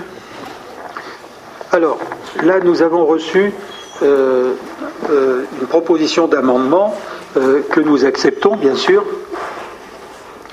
et nous allons euh, essayer de, prendre point par point euh, les, questions qui sont, qui sont proposées, enfin les, ajouts qui sont proposés à la délibération que vous avez. Donc la première proposition de M. Gilles est de préciser dans le règlement à partir de quel seuil, par exemple 20 mètres carrés, une extension se voit imposer les prescriptions applicables aux constructions nouvelles. Alors, le problème, c'est que le règlement ne fait pas de différence entre nouvelles, entre extension et annexes. Euh, tout est considéré comme important. Le deuxième point, c'est que ce, PPRMT est fait à l'échelon d'un bassin et les contraintes peuvent être différentes d'un lieu à l'autre. Euh, en gros, euh, il pourrait être demandé une plus grande progressivité que ce qui est présenté dans le PPRMT. Et plutôt que de de mettre un document comme celui-là, parce que dès l'instant où nous commençons à mettre un chiffre, euh, eh bien là, euh, on se voit, euh, de toute façon, je, m'attends à la réponse. on ne peut pas, comme on l'a dit tout à l'heure, donner un chiffre, pourquoi 20 mètres carrés, pourquoi pas 10, pourquoi pas 30 ou 40. On aurait pu dire aussi toute construction, toute extension qui nécessite une déclaration de travaux, par exemple. Euh, ça pouvait être aussi, euh, tout ce qui n'est pas, euh, qui ne relève pas d'une déclaration de travaux, pourrait, pourrait ne pas se voir imposer des prescriptions. Or, vis-à-vis des assurances et vis-à-vis des, protections, toute initiative à titre personnel qui serait en dessous d'un nombre de mètres carrés relèverait quand même le moment venu, s'il y avait un problème, euh, d'une demande d'indemnisation. Or, cette indemnisation ne pourrait pas avoir lieu euh, si, euh, si on n'a pas respecté au premier mètre carré d'extension les prescriptions applicables aux constructions nouvelles.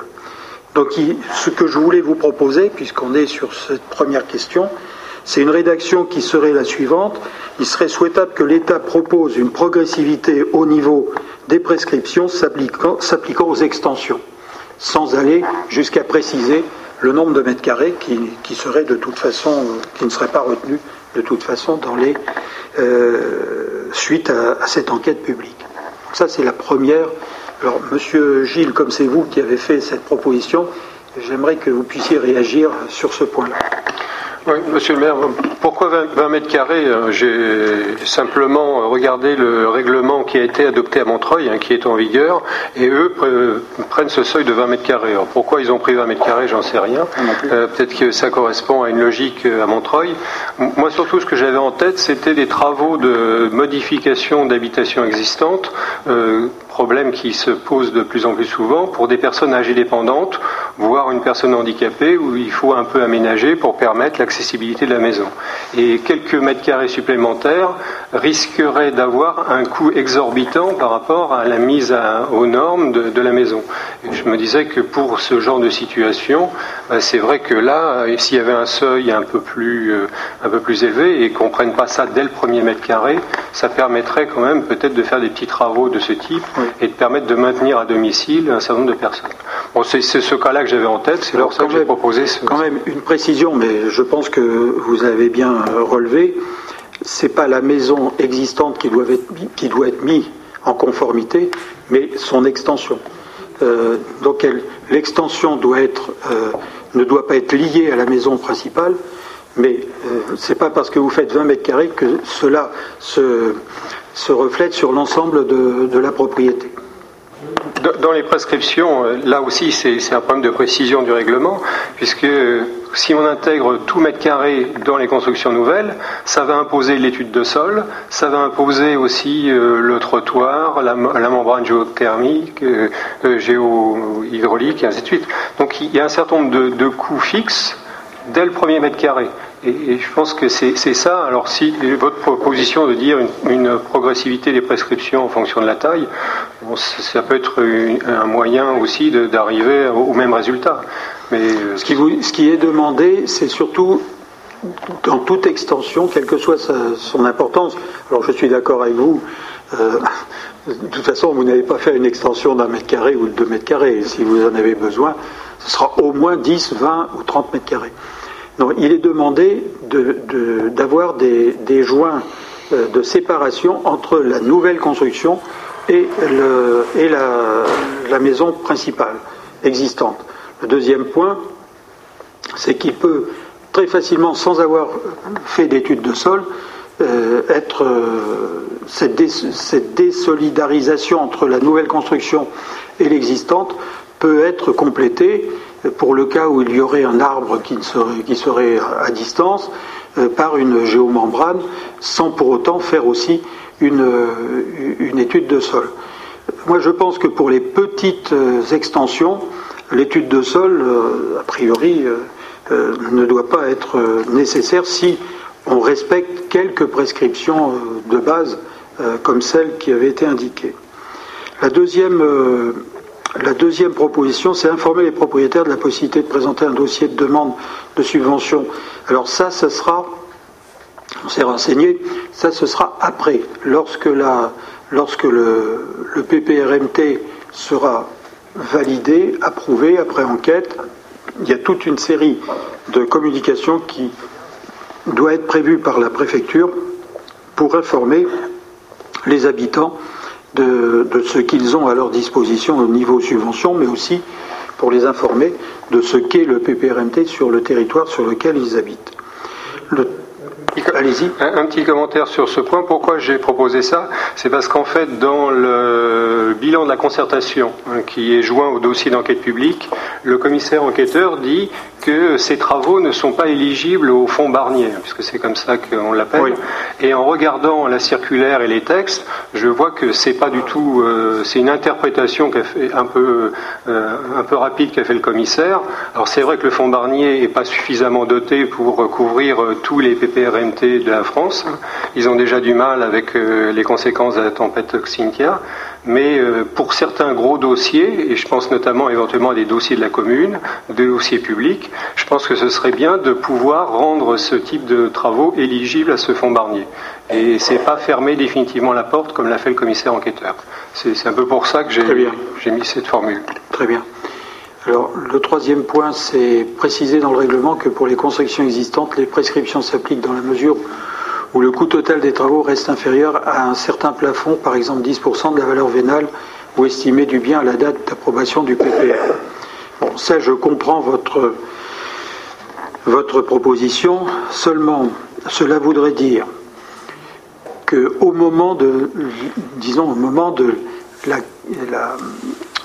l'approbation du PPR, ça voudrait dire qu'il faudrait avoir une évaluation de tous les biens considérés et, que deuxièmement, euh, cette évaluation au début euh, supposerait qu'elle soit faite par des, par des organismes compétents et, qui, auraient pignon sur rue.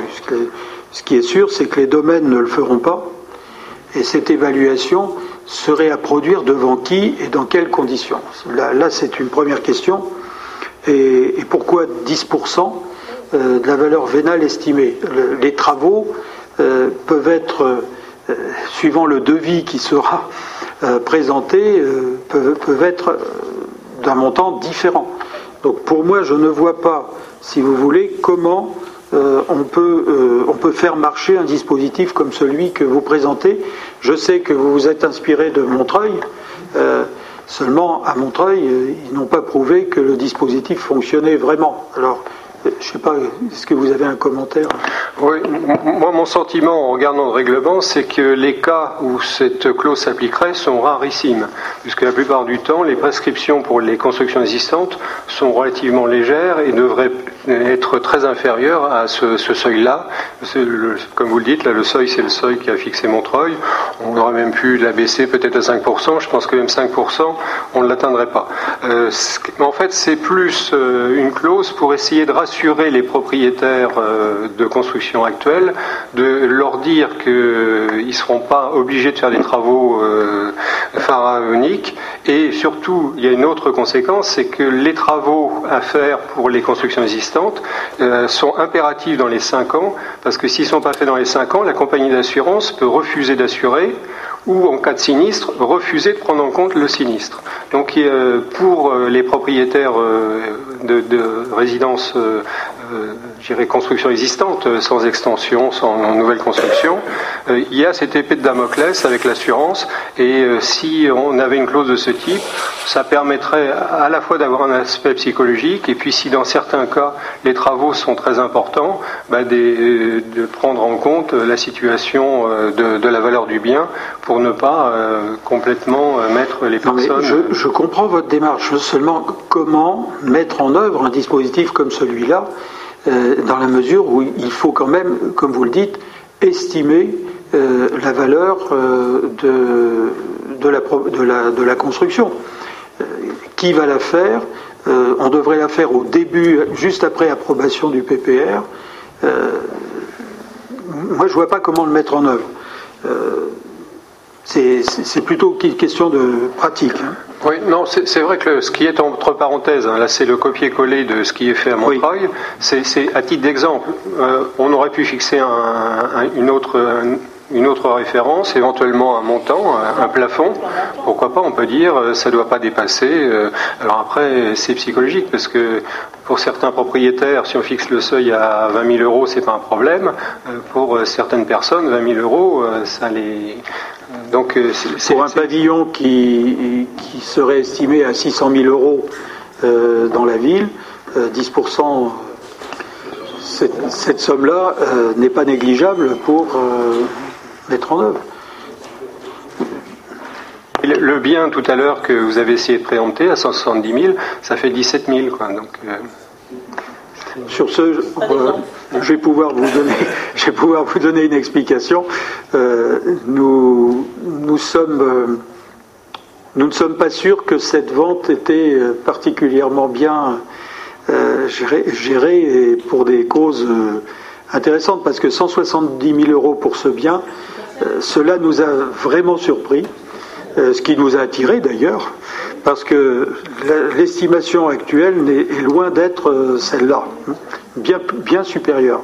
Donc on s'est demandé s'il n'y avait pas une transaction euh, euh, entre personnes qui se connaissaient et, que nous avons mis la panique dans, quelque chose qu'on n'aurait pas dû voir. Mais là, je ferme la parenthèse et je n'ai rien dit. Bon, je vous propose d'aborder les deux autres points, puis on reviendra sur ces points-là. Alors le règlement euh, impose des normes pour les plantations, les rejets d'eau usée, épuisards, euh, ou, ou, oui, etc. Bon. En fait, quand on regarde bien, d'après ce que l'on m'a transmis comme information, le Code civil en région parisienne s'affranchit de la règle des deux mètres. Euh, donc le, rédacteur ne l'a pas mis car il ne peut pas le contrôler implicitement la règle s'appliquera en fait.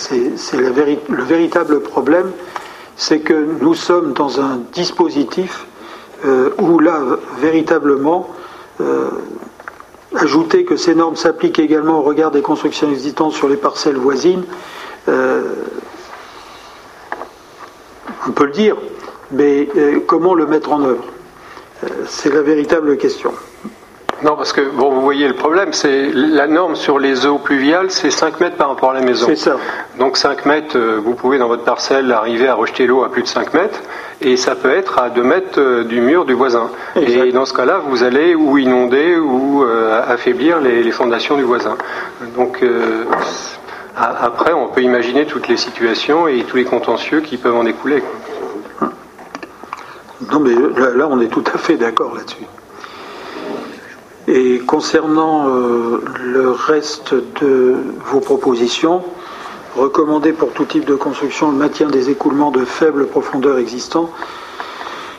Euh, alors là, pour ce point-là, euh, Monsieur Gilles, dans la délibération que nous vous proposons, nous disons, il faudrait que je la, oui, je la retrouve, nous disons hein, justement sur un point.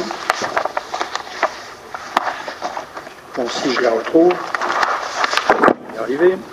Proposez de garantir l'équilibre hydrique des terrains. Comment? Oui. Proposez de garantir l'équilibre hydrique des terrains. Oui, et, et je, je, crois que nous avons aussi euh, écrit que nous, qu'il serait, euh, oui c'est ça, des mesures visant à garantir l'équilibre hydrique des terrains seraient souhaitables, par exemple la mise en place de drainage en périphérie ou sous les fondations. C'est un peu ce que vous dites d'une autre façon, c'est-à-dire qu'en fait, nous souhaitons conserver un écoulement naturel euh, sous ou aux côtés des constructions qui seraient réalisées. C'est, n'est pas exactement dit de la même façon, mais, nous, en tous les cas, la proposition qui vous est faite, allait dans ce sens-là. Parce qu'en fait, ce, point 5, là, c'est découle directement des, problèmes qui ont été observés sur plusieurs maisons dans le quartier des Viselets. Hein. puisqu'il y a eu des constructions. Alors là, c'est pareil. Après, il faudrait euh, faire des analyses très profondes pour euh, déterminer, la cause exacte. Mais euh, il y a un certain nombre de maisons qui se sont retrouvées inondées suite à des euh, travaux, des, constructions en amont intervenues euh, six mois auparavant, et d'autres qui, au contraire, se sont retrouvées complètement asséchées. Donc ça veut dire qu'il y a eu une modification des écoulements. Et, euh, votre proposition de dire maintenir l'équilibre hydrique avec du drainage, mon sens pose un problème, c'est qu'on peut très bien faire un drainage tout en modifiant les écoulements. Et donc les maisons en aval peuvent se retrouver soit inondées, soit asséchées. Et, c'est pour ça que j'ai proposé cette rédaction qui, euh, bon, après c'est pareil, hein, en termes de vérification, de contrôle, c'est sûrement, euh, c'est très difficile. Mais si demain il y a un contentieux euh, entre différents riverains, eh ben, ils pourront toujours se référer à ce règlement en disant vous n'avez pas, pas maintenu les, les, écoulements dans la situation antérieure. Moi, je veux bien, je veux bien ajouter sur ce point-là votre rédaction à la rédaction que je vous proposais. On peut très bien ajouter ce, point-là. Donc, euh, si nous revenons sur les cinq points, euh, ce que je vous propose, si vous en êtes d'accord, c'est d'ajouter, euh, il serait souhaitable que l'État propose une progressivité au niveau des prescriptions s'appliquant aux extensions, quelle que soit leur importance. ensuite, le deuxième point, c'est informer les propriétaires. Bon, ça, nous, on, le prendra en, compte euh, le moment venu et, nous pourrons. On peut très bien dire euh, que dans la, euh, dans la communication qui suivra l'approbation du PPR, l'État inscrive quelles sont les possibilités de, de subvention, mais, mais ça ne sera pas pérenne. Euh, ça peut changer. Non, mais de toute façon, on, sait très bien que, surtout dans ce contexte budgétaire, euh, ce fonds sera jamais à la hauteur euh, des, besoins. Hein, ça, il n'y a pas de, secret. Mais si il, ne faudrait pas que le règlement, mais le règlement le prévoit pas. C'est le commissaire enquêteur qui l'a dit de lui-même. Oui. Mais si il y avait un rejet systématique des subventions, à mon sens, s'il y avait un contentieux par rapport au texte réglementaire, la décision sera annulée. Mais bon, après, effectivement, on peut le mettre dans un document d'information. Oui. Ensuite, concernant les trois autres points, euh, moi j'hésite euh, à aller dans, un sens aussi précis, euh, surtout quand vous, quand vous proposez ou estimez du bien à la date d'approbation du PPR. Vous imaginez comme référence comment la mettre en œuvre. C'est pas évident, Madame Renou. Oui, si moi j'avais juste deux remarques, je trouvais la notion de seuil intéressante parce que, alors sur l'histoire des 20 mètres carrés, en fait, c'est d'après la réglementation existante, c'est la différence entre déclaration préalable et, permis de construire, enfin un peu au fond, on va dire. Donc c'est vrai que quand on fait une extension soumise à permis de construire, par définition, on sollicite une, autorisation, je dirais, un petit peu plus fouillée, un peu plus importante qu'une déclaration préalable. Maintenant, c'est jamais qu'une classification administrative, mais ça préjuge pas des dommages qui sont causés au milieu. Peut très bien être en déclaration préalable, effectivement, avoir un impact fort.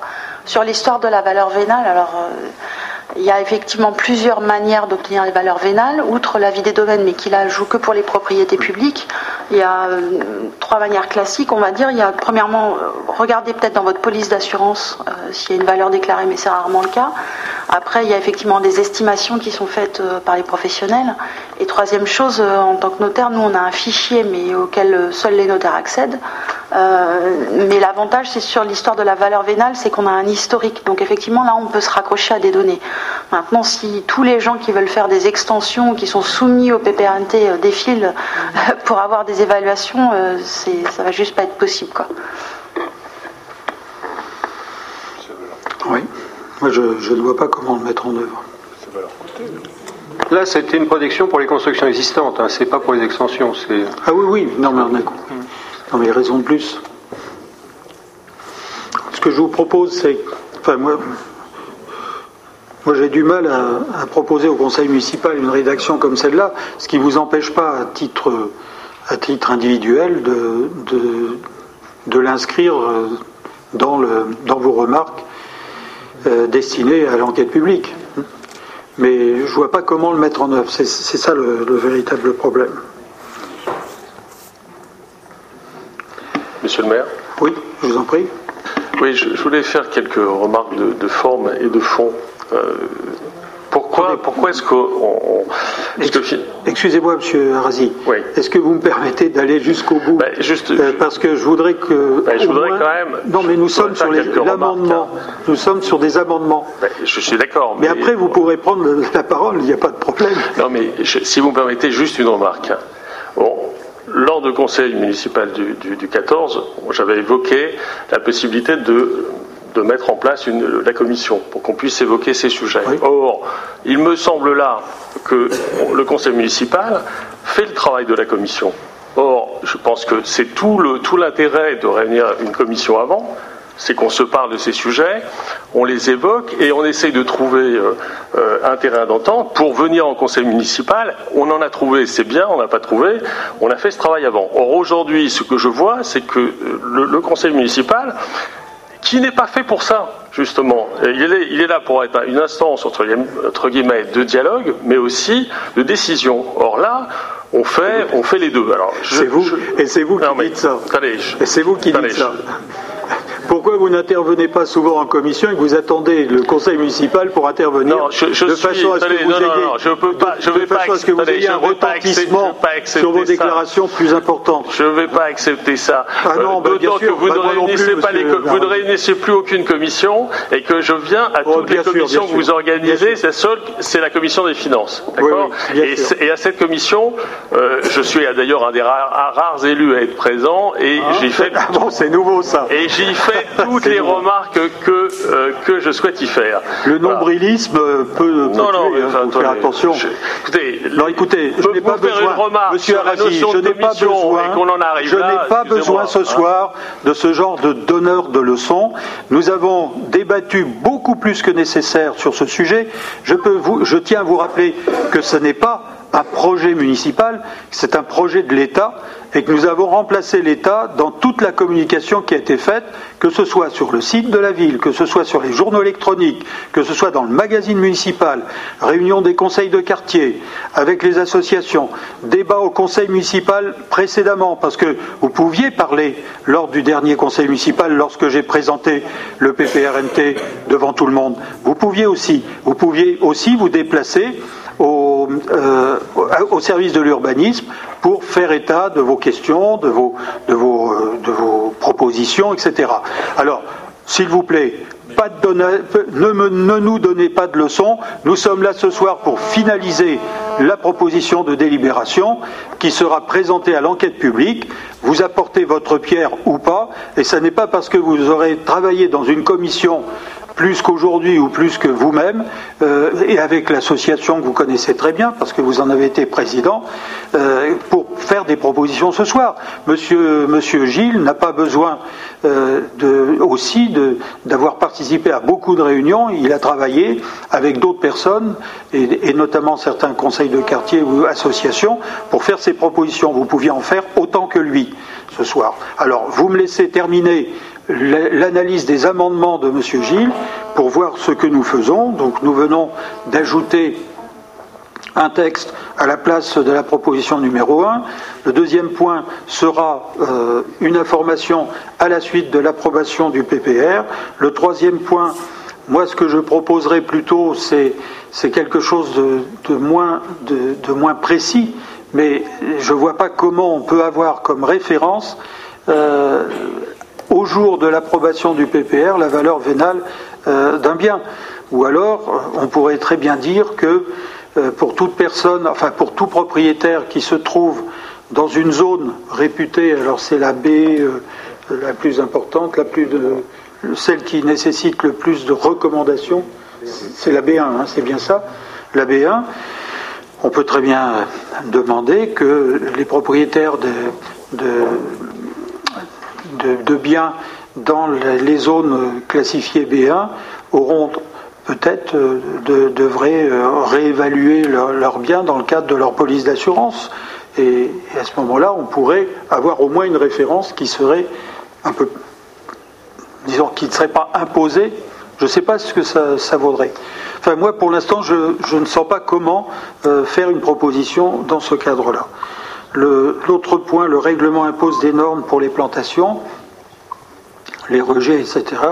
Bien, là, pour, pour l'instant, moi, je, pense qu'on peut très bien euh, euh, ajouter que ces normes s'appliquent également au regard des constructions existantes sur les parcelles voisines. Ça, ça ne me gêne pas. Et puis, le dernier point, on pourrait l'ajouter à la partie euh, que j'avais euh, rappelé tout à l'heure, dire que le maintien de la euh, de l'équilibre hydrique, on ajouterait tel que la, la, cinquième, la, cinquième proposition. Voilà un peu ce que je voulais vous proposer pour rebondir sur les amendements. alors il y a deux solutions, soit on les vote un par un, soit vous, vous êtes d'accord pour qu'on les, ajoute, comme je viens de l'indiquer, à notre délibération euh, pour pouvoir répondre euh, à l'enquête publique au titre du conseil municipal, ce qui ne vous empêche pas d'intervenir à titre personnel, à titre associatif, euh, dans cette enquête publique. Monsieur Arasi, voulez dire un mot? Oui, pour finir mon intervention. donc, je, le redis, je regrette qu'il n'y ait pas eu de, commission. Je regrette aussi qu'il n'y ait pas eu de débat public. Vous avez souhaité. vous avez souhaité. Ça n'est pas à moi de l'organiser, monsieur. J'ai demandé au préfet. J'aimerais pouvoir. monsieur Arasi, vous êtes. Vous, vous avez une mémoire. Dans, vous avez une mémoire à géométrie variable. Je vous ai dit. Vous je, je le redis. Un certain nombre de maires.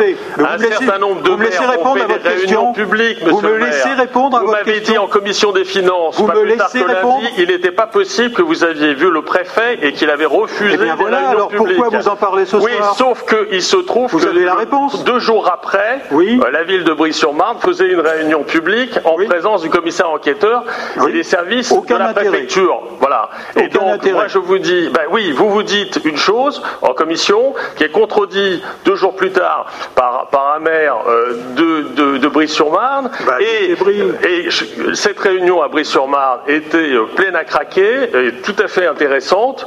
Et à ce titre, et à ce titre, moi, ce que je note, mais euh, les Nogentais l'entendent au travers de l'expression municipale, que vous n'avez pas souhaité réellement porter ce sujet en débat public. Et comme je, tiens à le redire, je l'avais dit au conseil municipal, mais ça vous fait sourire. et, moi, ça ne me fait pas sourire. Parce bah, que je, vous, je veux dire ici aux Nogentais euh, que si demain ce plan de prévention des risques mouvements de terrain passe sur l'État, le débat cela est coûtera terminé. large cela. Le débat est terminé. Mais non, ça n'est pas terminé. J'ai un droit d'expression d'élu. Eh ben, il est terminé. Non, non, il n'est pas terminé. est terminé. Je vais vous demander de vous arrêter, s'il vous plaît. Votre droit est terminé. Vous n'êtes pas intervenu sur le sujet. Bon, vous n'êtes pas intervenu sur le sujet. Tant mieux pour vous. Oui, mais il est limité. Il est limité comme, comme, comme l'ensemble de vos collègues. Comme l'ensemble de vos collègues. Les... Monsieur le maire, vous n'avez pas le droit. Monsieur Arazi, s'il vous plaît. Je n'ai pas le droit. Ah bon. Alors, je n'ai pas le droit. Je n'ai aucun droit, bien sûr. Bah justement, sauf donc, à vous euh, laisser parler vous plaît. éternellement et, et même à nous expliquer quand même aussi que vous avez des ambitions beaucoup plus importantes que celles de nos gens. Nous l'avons découvert tout récemment. Euh, je vous en félicite d'ailleurs parce que. C'est pour ça qu'il va à. Voilà. Vous allez, vous êtes allé, mais bien sûr. Mais ah oui, bien, mais je ne cherche pas, monsieur, à grandir, parce que. On peut plus grandir. Parce que vis-à-vis de vous, vis-à-vis de vous, je n'arriverai jamais à grandir à votre hauteur, c'est évident. Mais je comprends pourquoi vous êtes intéressé par ce qui se passe à Brie, parce que. Non, mais elle est terminée. Nous passons au vote. Nous passons au vote, Monsieur Arasi. Je vous dis, Monsieur Arasi, votre intervention est terminée. Donc, vous voterez comme vous le voudrez. Mes chers collègues, les propositions que je viens de vous faire, les propositions que je viens de vous faire, s'il vous plaît, s'il vous plaît, mes chers collègues, je mets au vote les propositions que je viens de vous faire. Je ne vais pas les rappeler, on les a assez dites. Nous, retenons euh, les trois quarts des amendements qui ont été proposés par M. Gilles d'une façon ou d'une autre sous des formes euh, qui, sont approchantes. Euh, est-ce que vous, êtes favorable à ce que nous ajoutions ce, dont je vous ai parlé tout à l'heure à la délibération présentée par le Conseil municipal. Est-ce que vous vous, êtes, vous vous abstenez sur cette proposition? Est-ce que vous votez contre cette proposition? Donc la proposition de, participation à ce débat public euh, par le Conseil municipal est adoptée. Chacun d'entre vous pourra faire tous les, les, tous les ajouts possibles euh, sur le registre du, mais moi pas, du commissaire enquêteur. J'ai voté contre, moi. Hein. Je n'ai pas voté cette décision. Et je vous ai pas vu voter. Ah bah, je sais pas, vous n'avez pas appelé au vote. Ah si, si, si. Alors, je, alors je, vous, je vous le dis clairement, je vote contre. Bien, écoutez. Comment? Il fallait non, mais, écouter, hein, non, mais il fallait écouter. suivez, suivez. Mais c'est assez, c'est assez, assez surprenant qu'en final vous votiez contre les recommandations que nous proposons. Euh, que qu'elles ne soient pas suffisantes pour vous, c'est une chose, mais voter contre, là, il faudra que vous m'expliquiez la logique à laquelle vous obéissez. Vous, vous, vous obéissez. Alors, nous allons passer alors bien évidemment, la, la, délibération vous sera envoyée au plus tôt, euh, une fois les modifications euh, euh, proposées intégrées. Donc je passe la parole à Madame Gassine. Merci, monsieur. Pardon. Madame Gassine. Faut... Il n'est pas allumé. J'avais pas appuyé assez fort création d'un emploi d'assistant qualifié de conservation du patrimoine et des bibliothèques de deuxième classe afin de permettre la nomination d'un agent ayant réussi le concours et suppression de son emploi initial d'adjoint du patrimoine de deuxième classe. Cette nomination a été prévue au BP 2012 et les membres du Conseil sont amenés à délibérer sur ce projet. Merci. Y a-t-il des questions? Il n'y a pas d'abstention, pas de vote contre. Je vous remercie. Madame Gastine, le 8. Alors, le 8, participation de la commune à la mise en concurrence organisée par le CIG en vue de la conclusion d'un contrat de protection sociale complémentaire des agents. Les collectivités peuvent, depuis le décret du 8-11-2011, aider leurs agents à acquérir une protection sociale complémentaire. Le CIG propose aux collectivités d'organiser la mise en concurrence et de conclure pour leur compte une convention de participation d'une durée, de six ans avec une mutuelle ou une institution de prévoyance. Les collectivités sont libres, à l'issue de la procédure, de décider de contractualiser ou non avec le CIG et donc d'adhérer ou non à la Convention. Le démarrage du contrat cadre est prévu en septembre 2012. Alors mes chers collègues, est-ce qu'il y a des observations sur le, sur le rapport? Oui, non, moi c'est des, des, questions. Euh, première question, j'ai vu qu'on on pouvait, euh, la, chaque collectivité pouvait décider ensuite du montant de sa participation. Donc la question que je me posais, c'est comment ça fonctionne dans un contrat cadre avec euh, plusieurs collectivités. Si on a des niveaux de participation des collectivités très différents, euh, ça veut dire que les tarifs pour les agents des différentes collectivités vont être très variables. Euh, et euh, la question aussi que je me pose, c'est est-ce que Nogent a déjà défini le montant de sa participation? Est-ce que c'est un montant de participation par agent? Euh, Je vous rappelle que la ville de Paris, elle attribue, je crois, 120 euros par agent pour ce type de protection. L'autre question, c'est, j'ai vu que ça couvrait la santé et la prévoyance. Est-ce que vous incluez aussi une assurance dépendance dans, dans le package? Les questions sont très intéressantes, mais en fait là, en, en l'espèce, il s'agit tout simplement de lancer une procédure d'appel d'offres. Pour l'instant, rien n'est défini. C'est pour avoir des prix veux bien, mais quand tu lances une, procédure d'appel d'offres, tu, tu as un cahier des charges. Donc, euh, je suppose que dans le cahier des charges, par exemple, est-ce qu'il y a l'assurance dépendance d'inclus la prévoyance ou pas? Euh, Ça doit justement, figurer dans le c'est- cahier des charges. C'est organisé par le Centre inter- interdépartemental de gestion de la petite couronne. C'est lui qui va organiser la, la procédure. Oui, d'accord, mais vous n'avez pas le cahier des charges? Si. Non, mais c'était pour, pour savoir si c'était bien inclus dedans. Et puis, donc, l'autre question aussi, c'était est-ce que vous avez déjà une idée de la participation que la commune compte donner pour chaque agent au titre de ce contrat? Non. Non. Non, pour l'instant, c'est pas arrêté. Ça sera voté le moment venu par le conseil municipal. Oui, je me doute. Non, parce que ça définit, euh, bien sûr, le, le type de tarification. euh. Non, mais nous participons à un appel d'offres collectivement pour pouvoir obtenir de meilleures conditions euh, plutôt que de, de le faire par nous-mêmes tout seul, c'est tout. c'est l'intérêt d'ailleurs de faire partie du, de, de ce centre. Ce que, ce que je vous propose sur, sur le fond, je ne sais pas si des personnes vont s'y opposer, mais en tout cas moi je ne m'y opposerai pas. Euh, en revanche, est-ce qu'on pourrait avoir co- connaissance du cahier des charges? J'ai regardé sur le, le centre, sur le site du, euh, de la- du CIG, euh, ça y figure pas. Donc si vous Monsieur- pouvez nous Monsieur envoyer le cahier des charges Monsieur pour, information. Je vais vous faire une confidence. Ce matin, j'étais avec le président du, du CIG pour signer un accord entre le CIG et Paris Métropole pour la gestion de nos services.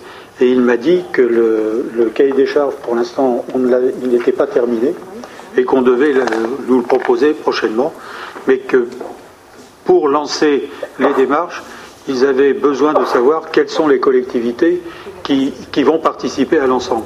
Donc de toute façon, on va on vous le, à la limite, sans attendre un prochain conseil municipal, on pourra le diffuser à l'ensemble du conseil.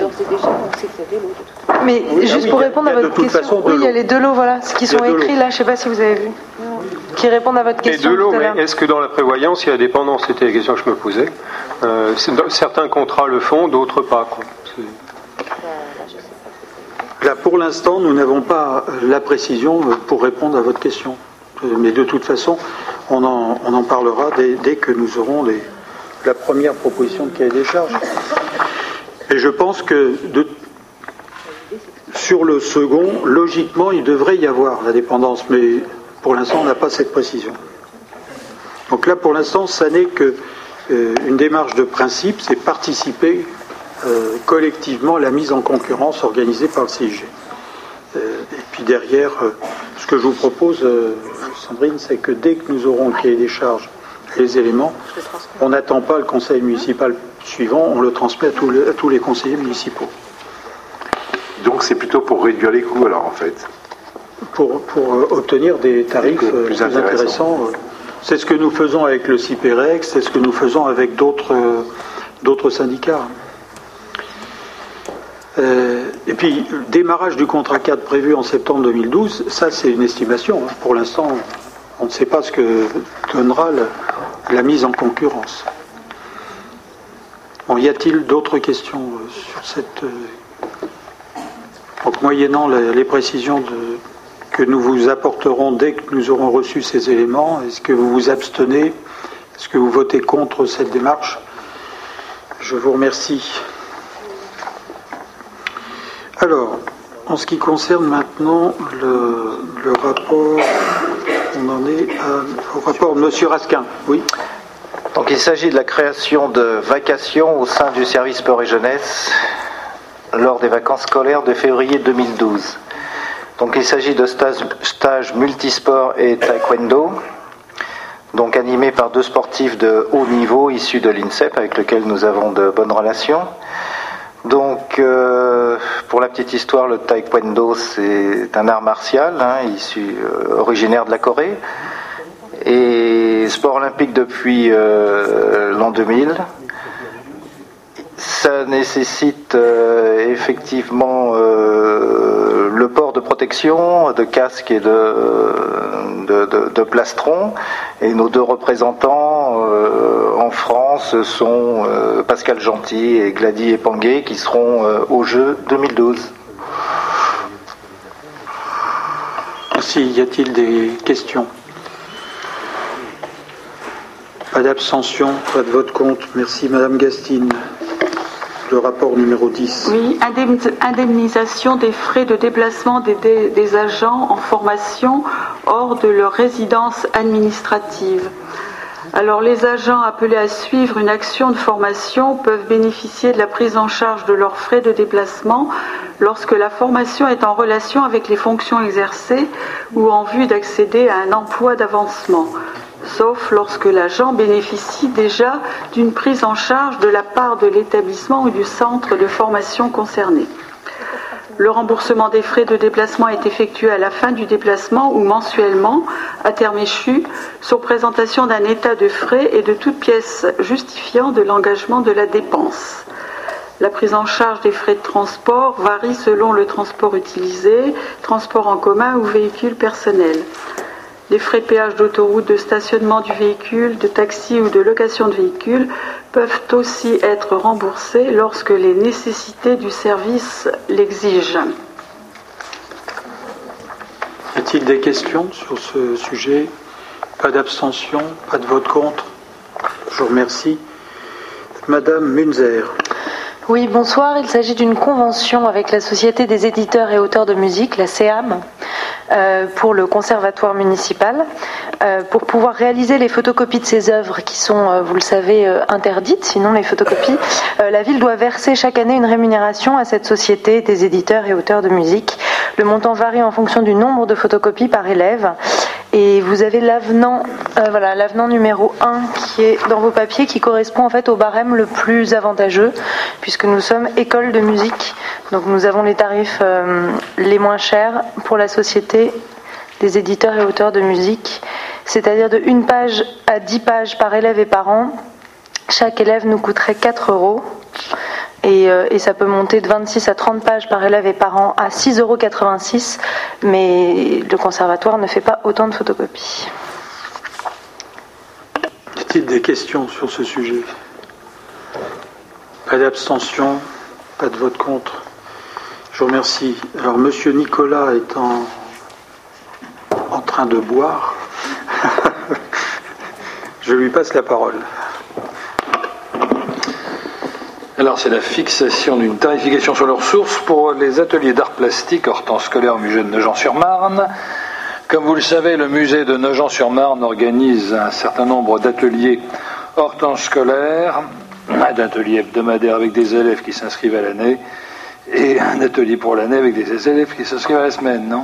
Non, des stages d'une semaine pendant les vacances. Donc la tarification actuelle va devenir la tarification maximum. La nouvelle tarification sera fonction du revenu fiscal de référence et euh, on trouvera au lieu de 10 euros par personne 7 euros, au lieu de 6 euros pour la deuxième personne 4,20 euros, au lieu de 4 euros pour la troisième personne 2,80 euros. Très bien. Voilà. Pas de questions? Pas d'abstention, pas de vote contre. Je vous remercie. Monsieur Hippolito. Exercice 2012, dématérialisation des actes, avenant numéro 1, élargissement du périmètre de dématérialisation aux actes budgétaires.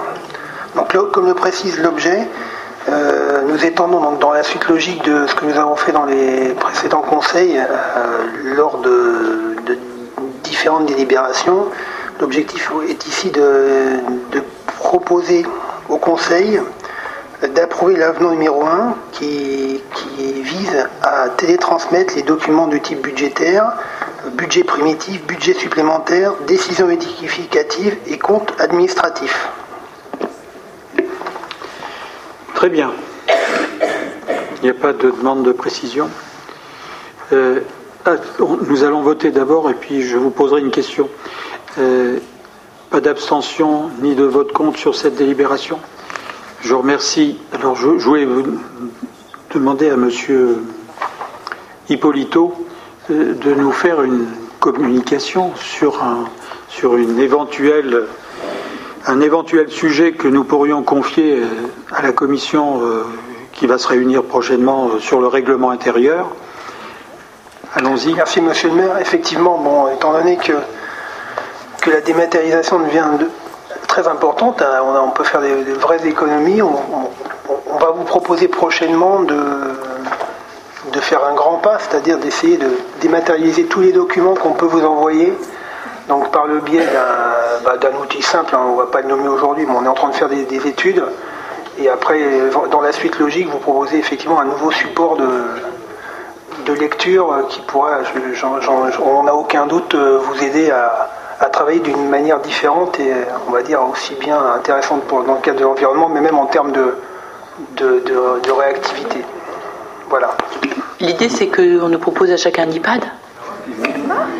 On n'a pas encore tranché, mais, mais on, peut l'étudier. Mais ça n'est pas complètement euh, en dehors de, des possibilités, ah y compris d'ailleurs de pouvoir interroger une adresse précise pour avoir l'ensemble des, documents euh, de disponibles.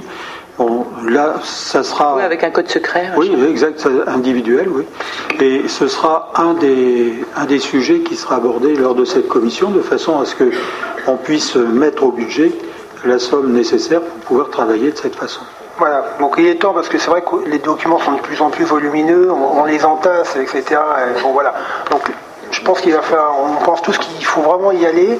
Après, il y a différents outils, il y a des Dropbox, il y a, après, en, fonction du support, l'outil pourrait être aussi adapté. Donc, euh, je pense que c'est plutôt une bonne nouvelle. Oui, sur le principe, je pense que, en, tout cas, moi je suis tout à fait d'accord. Euh, simplement, euh, si effectivement on a besoin de consulter les documents électroniques, il serait bien que devant la salle du conseil, on ait la Wi-Fi, parce que ça nous permettrait comme ça d'aller chercher les documents si on ne les a pas téléchargés avant. On est, bien d'accord. Donc dans la suite logique, c'est sûr que ça vous fournit un support, il faudra aussi avoir les moyens de les consulter en ligne, c'est aussi là notre volonté. Hein. Mais rien n'interdit euh, dans le dispositif que nous vous proposerons euh, qu'à partir d'une tablette, vous puissiez interroger en, séance euh, ce, centre serveur qui vous permettra d'avoir avec vous l'ensemble des délibérations.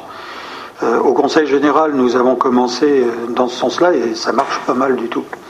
Par contre, au Conseil général, on ajoute quand même un, disque euh, pour archiver. Oui, pour pouvoir garder les, délibérations et les classer, en fait, les répertorier. Et d'un conseil à l'autre, bah, même si on ne remplit pas l'ensemble du document, on peut les archiver. Donc on va. Moi, j'ai demandé à, Christophe de faire des propositions. On les fera lors d'une commission pour euh, être prêt pour le budget 2012 euh, sur ce sujet. Et, Monsieur le maire, si vous permettez, je pense qu'il faudrait aussi attribuer une adresse mail à Yves Delman. C'est prévu.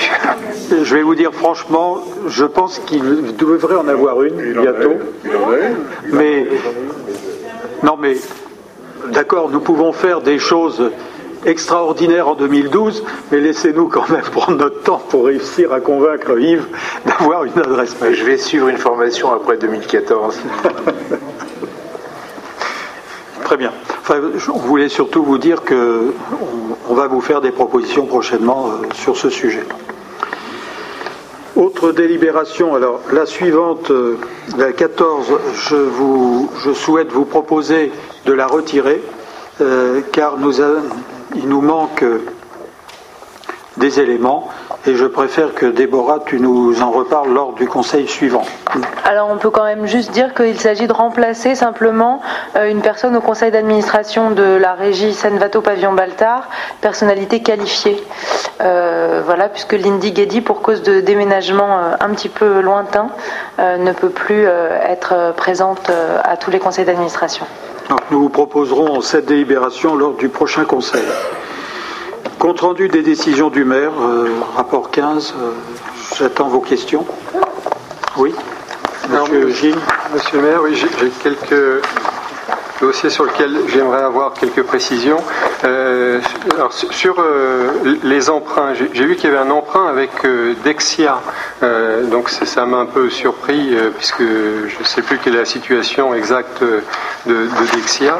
je suppose que derrière, il y a bien la Caisse des dépôts qui assure la, la garantie. L'autre question, c'est sur, euh, j'ai vu approbation de la convention à passer avec l'association Les Restaurants du Cœur. Donc, est-ce que vous pourriez nous dire pour la mise à disposition à titre gratuit d'un local? Donc, est-ce que vous pourriez nous dire euh, quelle est l'utilisation qui est envisagée? Et j'avais une troisième question, mais je l'ai oubliée. Mais je pose déjà ces deux-là.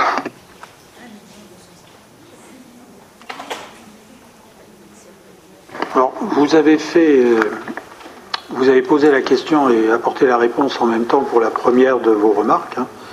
Donc c'est en réalité nous, signons sous couvert de la Caisse des dépôts. Et c'est dans le cadre du montant qui a été affecté euh, par l'État euh, en vue de, d'emprunts passés par les collectivités. Donc au début, ce montant était de 3 milliards et le Premier ministre l'a monté à 5, euh, vu le, vu l'importance des besoins. Donc là, c'est véritablement euh, ce que vous avez dit. La deuxième question. Bon, j'étais à la troisième, mais la deuxième question. La deuxième, c'était sur le local mis à disposition ah oui, le local mis à disposition des Restos du Cœur. Bon, il se trouve que tant en, tant que communauté d'agglomération que ville, euh, nous sommes partenaires euh, des Restos du Cœur qui sont implantés à Fontenay-sous-Bois pour plusieurs villes, à savoir pour euh, Fontenay, euh, Nogent, Le euh, Saint-Mandé. il se trouve que cette implantation depuis des années est possible parce que la ville, de Fontenay a attribué un, gros pavillon au Resto du Cœur, mais qu'ils ont de, très grosses difficultés pour stocker l'ensemble des produits qu'ils récupèrent des hypermarchés notamment de Auchan euh, à Fontenay, mais aussi d'autres secteurs. Ils avaient euh, un problème de stockage, notamment pour les produits non périssables. Ce stockage euh, était situé à Ivry-sur-Seine. Il fallait un camion aller chercher l'ensemble de ces produits au compte-goutte pour ne pas trop charger le, centre dont nous dépendons. Je leur ai proposé de s'implanter dans les anciens locaux d'Herval, dans un local fermé, euh, qui aujourd'hui leur permet euh, bah, de, faire beaucoup moins de distance et de stocker l'ensemble. C'est plusieurs tonnes, hein, des palettes euh, importantes à proximité. Donc voilà la raison de cet accord. L'autre question que vous aviez posée. Oui, non, il y a une troisième question. C'était euh, dans un des rapports, il est dit, dans, euh, des arrêtés, il est dit que la fin des travaux sur Marie Curie, la dépollution, c'est le 31-12. Donc, euh, je voulais savoir si effectivement il y avait, si les travaux étaient terminés. Notamment, enfin, ça n'est pas le 31-12, vous l'avez compris. ça devait être mars 2012. Et aujourd'hui, nous devons sûrement déraper sur euh, mai, voire début juin. Euh, parce que nous avons de, réels problèmes de stockage. Et euh, il va falloir que j'en parlais ce matin avec notre responsable du service environnement. Il va falloir que nous organisions un, échange avec l'ANDRA et puis l'ASN pour revoir les conditions de stockage, notamment non pas des radifères mais des TFA, qui sont beaucoup plus importants que ce qui était prévu. Là, c'est pour cela qu'aujourd'hui, euh, non seulement nous n'avons pas pu terminer à la fin de l'année, mais, mais, vraiment, on n'est pas sûr de pouvoir terminer à la nouvelle date qui était le, mois de mars. Mais ça, je vous tiendrai au courant pour la bonne raison que j'organise cette réunion d'échange d'abord et nous verrons ensuite comment. Euh, comment mettre en œuvre la fin de ce chantier. Monsieur Arasi. Oui, j'aurais deux questions orales en fin de conseil. Mais nous sommes en fin de conseil. Euh, oui, Madame euh, de Becker. Oui, moi c'est sur les arrêtés. Euh, il y a un dépassement pour 241 000 euros justement pour les travaux sur l'école. Est-ce que vous pouvez nous... C'est la, 410. Il y a un avenant au marché. Et est-ce que vous pouvez nous en dire deux mots? Ah oui, les travaux supplémentaires euh, viennent du fait que euh, dans l'opération, euh, la société SOGEDEC est tombée sur des fondations, des fondations assez profondes qui nous ont conduit à, être obligés de démolir certains, certains éléments en béton armé. ça, c'est le premier point. Le deuxième point, c'est ce que je vous disais tout à l'heure. Aujourd'hui, la quantité de déchets euh, radifères, donc des déchets euh, actifs, est plus faible que ce que nous avions prévu, mais par contre, la quantité des TFA est plus importante. Et euh, il se trouve que l'Andra, qui est notre seul interlocuteur pour le stockage, nous, bah, nous, nous, met devant une situation clair, c'est qu'ils augmentent le prix du stockage euh, des, TFA. c'est pour, ça que pour ça que je souhaite voir les deux partenaires parce que euh, nous avons à, réactualiser la convention qui s'arrêtait au 31-12 avec l'Andra pour le stockage et c'est dans ce cadre-là que nous rediscuterons des, conditions.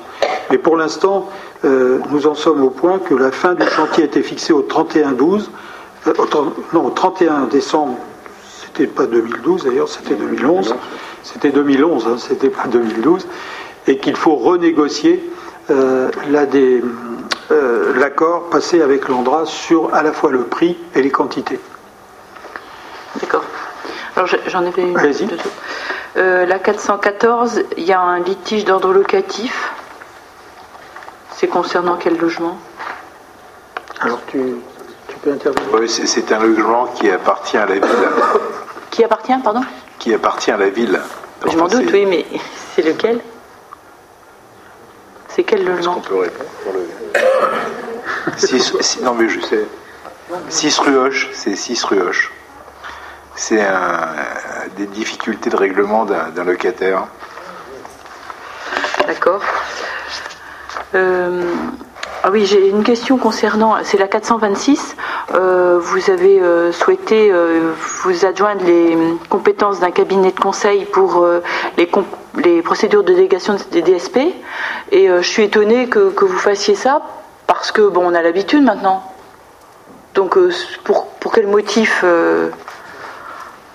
Ça fait quand même 20 000 euros, TTC. Donc qu'est-ce qui vous a animé votre décision?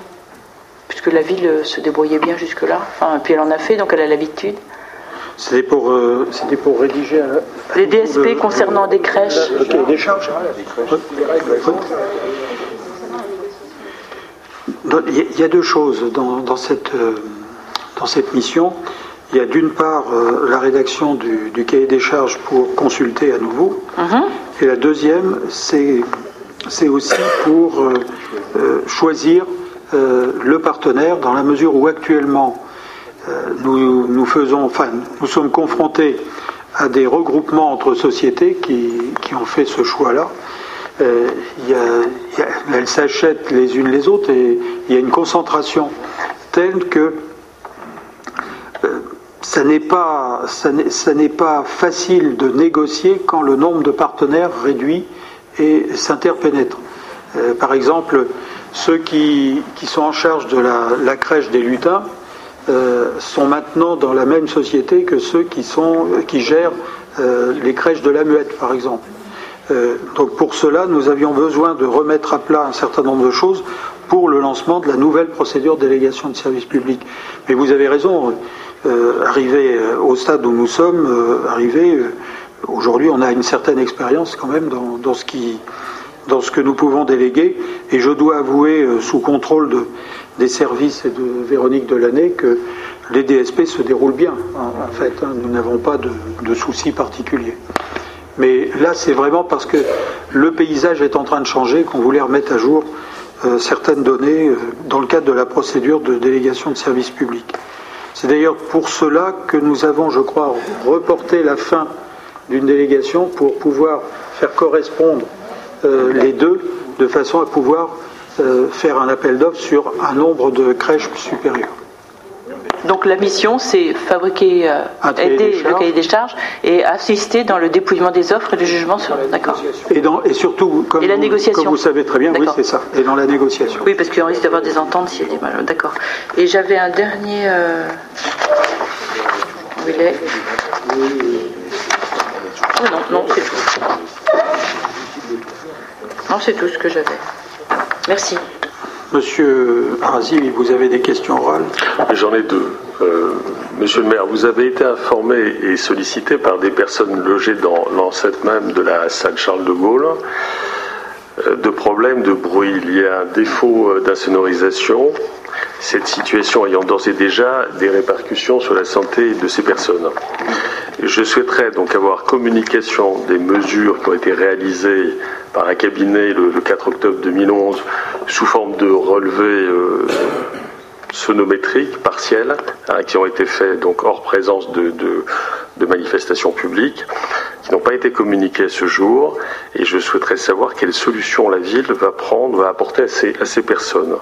Ça c'est ma première question orale. La seconde euh, concerne la suite du décès d'Olivier Monceau-Millet dans les conditions dramatiques que nous connaissons tous, et aussi bien euh, Val-Office Habitat que vous-même aviez annoncé euh, le rapide relogement de la famille pour des raisons euh, qui nous paraissent, j'imagine, évidentes à tous. Or, six mois plus tard, euh, il n'en est rien, donc pouvez-vous m'indiquer donc le, le calendrier rapide et les possibilités de relogement que vous allez proposer à cette famille?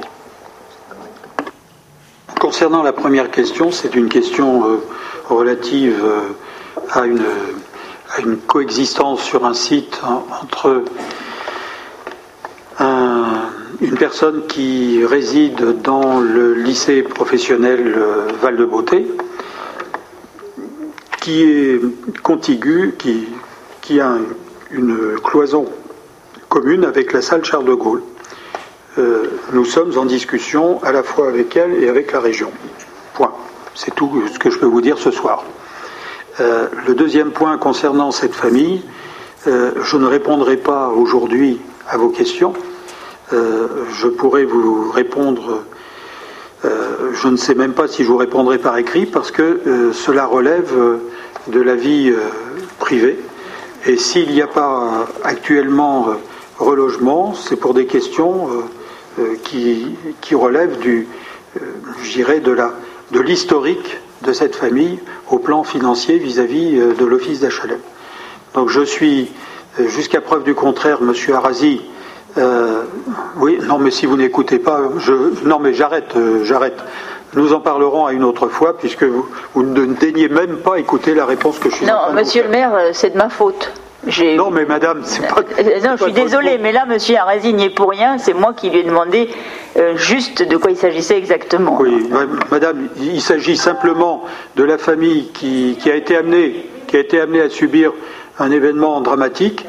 Cette famille a souhaité euh, changer d'appartement. La demande a été faite, la demande est en instruction. Euh, seulement, euh, quand vous n'avez pas une situation financière, mais historiquement vis-à-vis des loyers sereine, la commission d'attribution vous demande des, des garanties que nous essayons actuellement de régler pour, mettre cette famille en situation de pouvoir changer. Donc sachez que, alors, une partie de la question va être réglée euh, dans la mesure où nous sommes en train de mettre en œuvre le processus de réhabilitation de ces logements.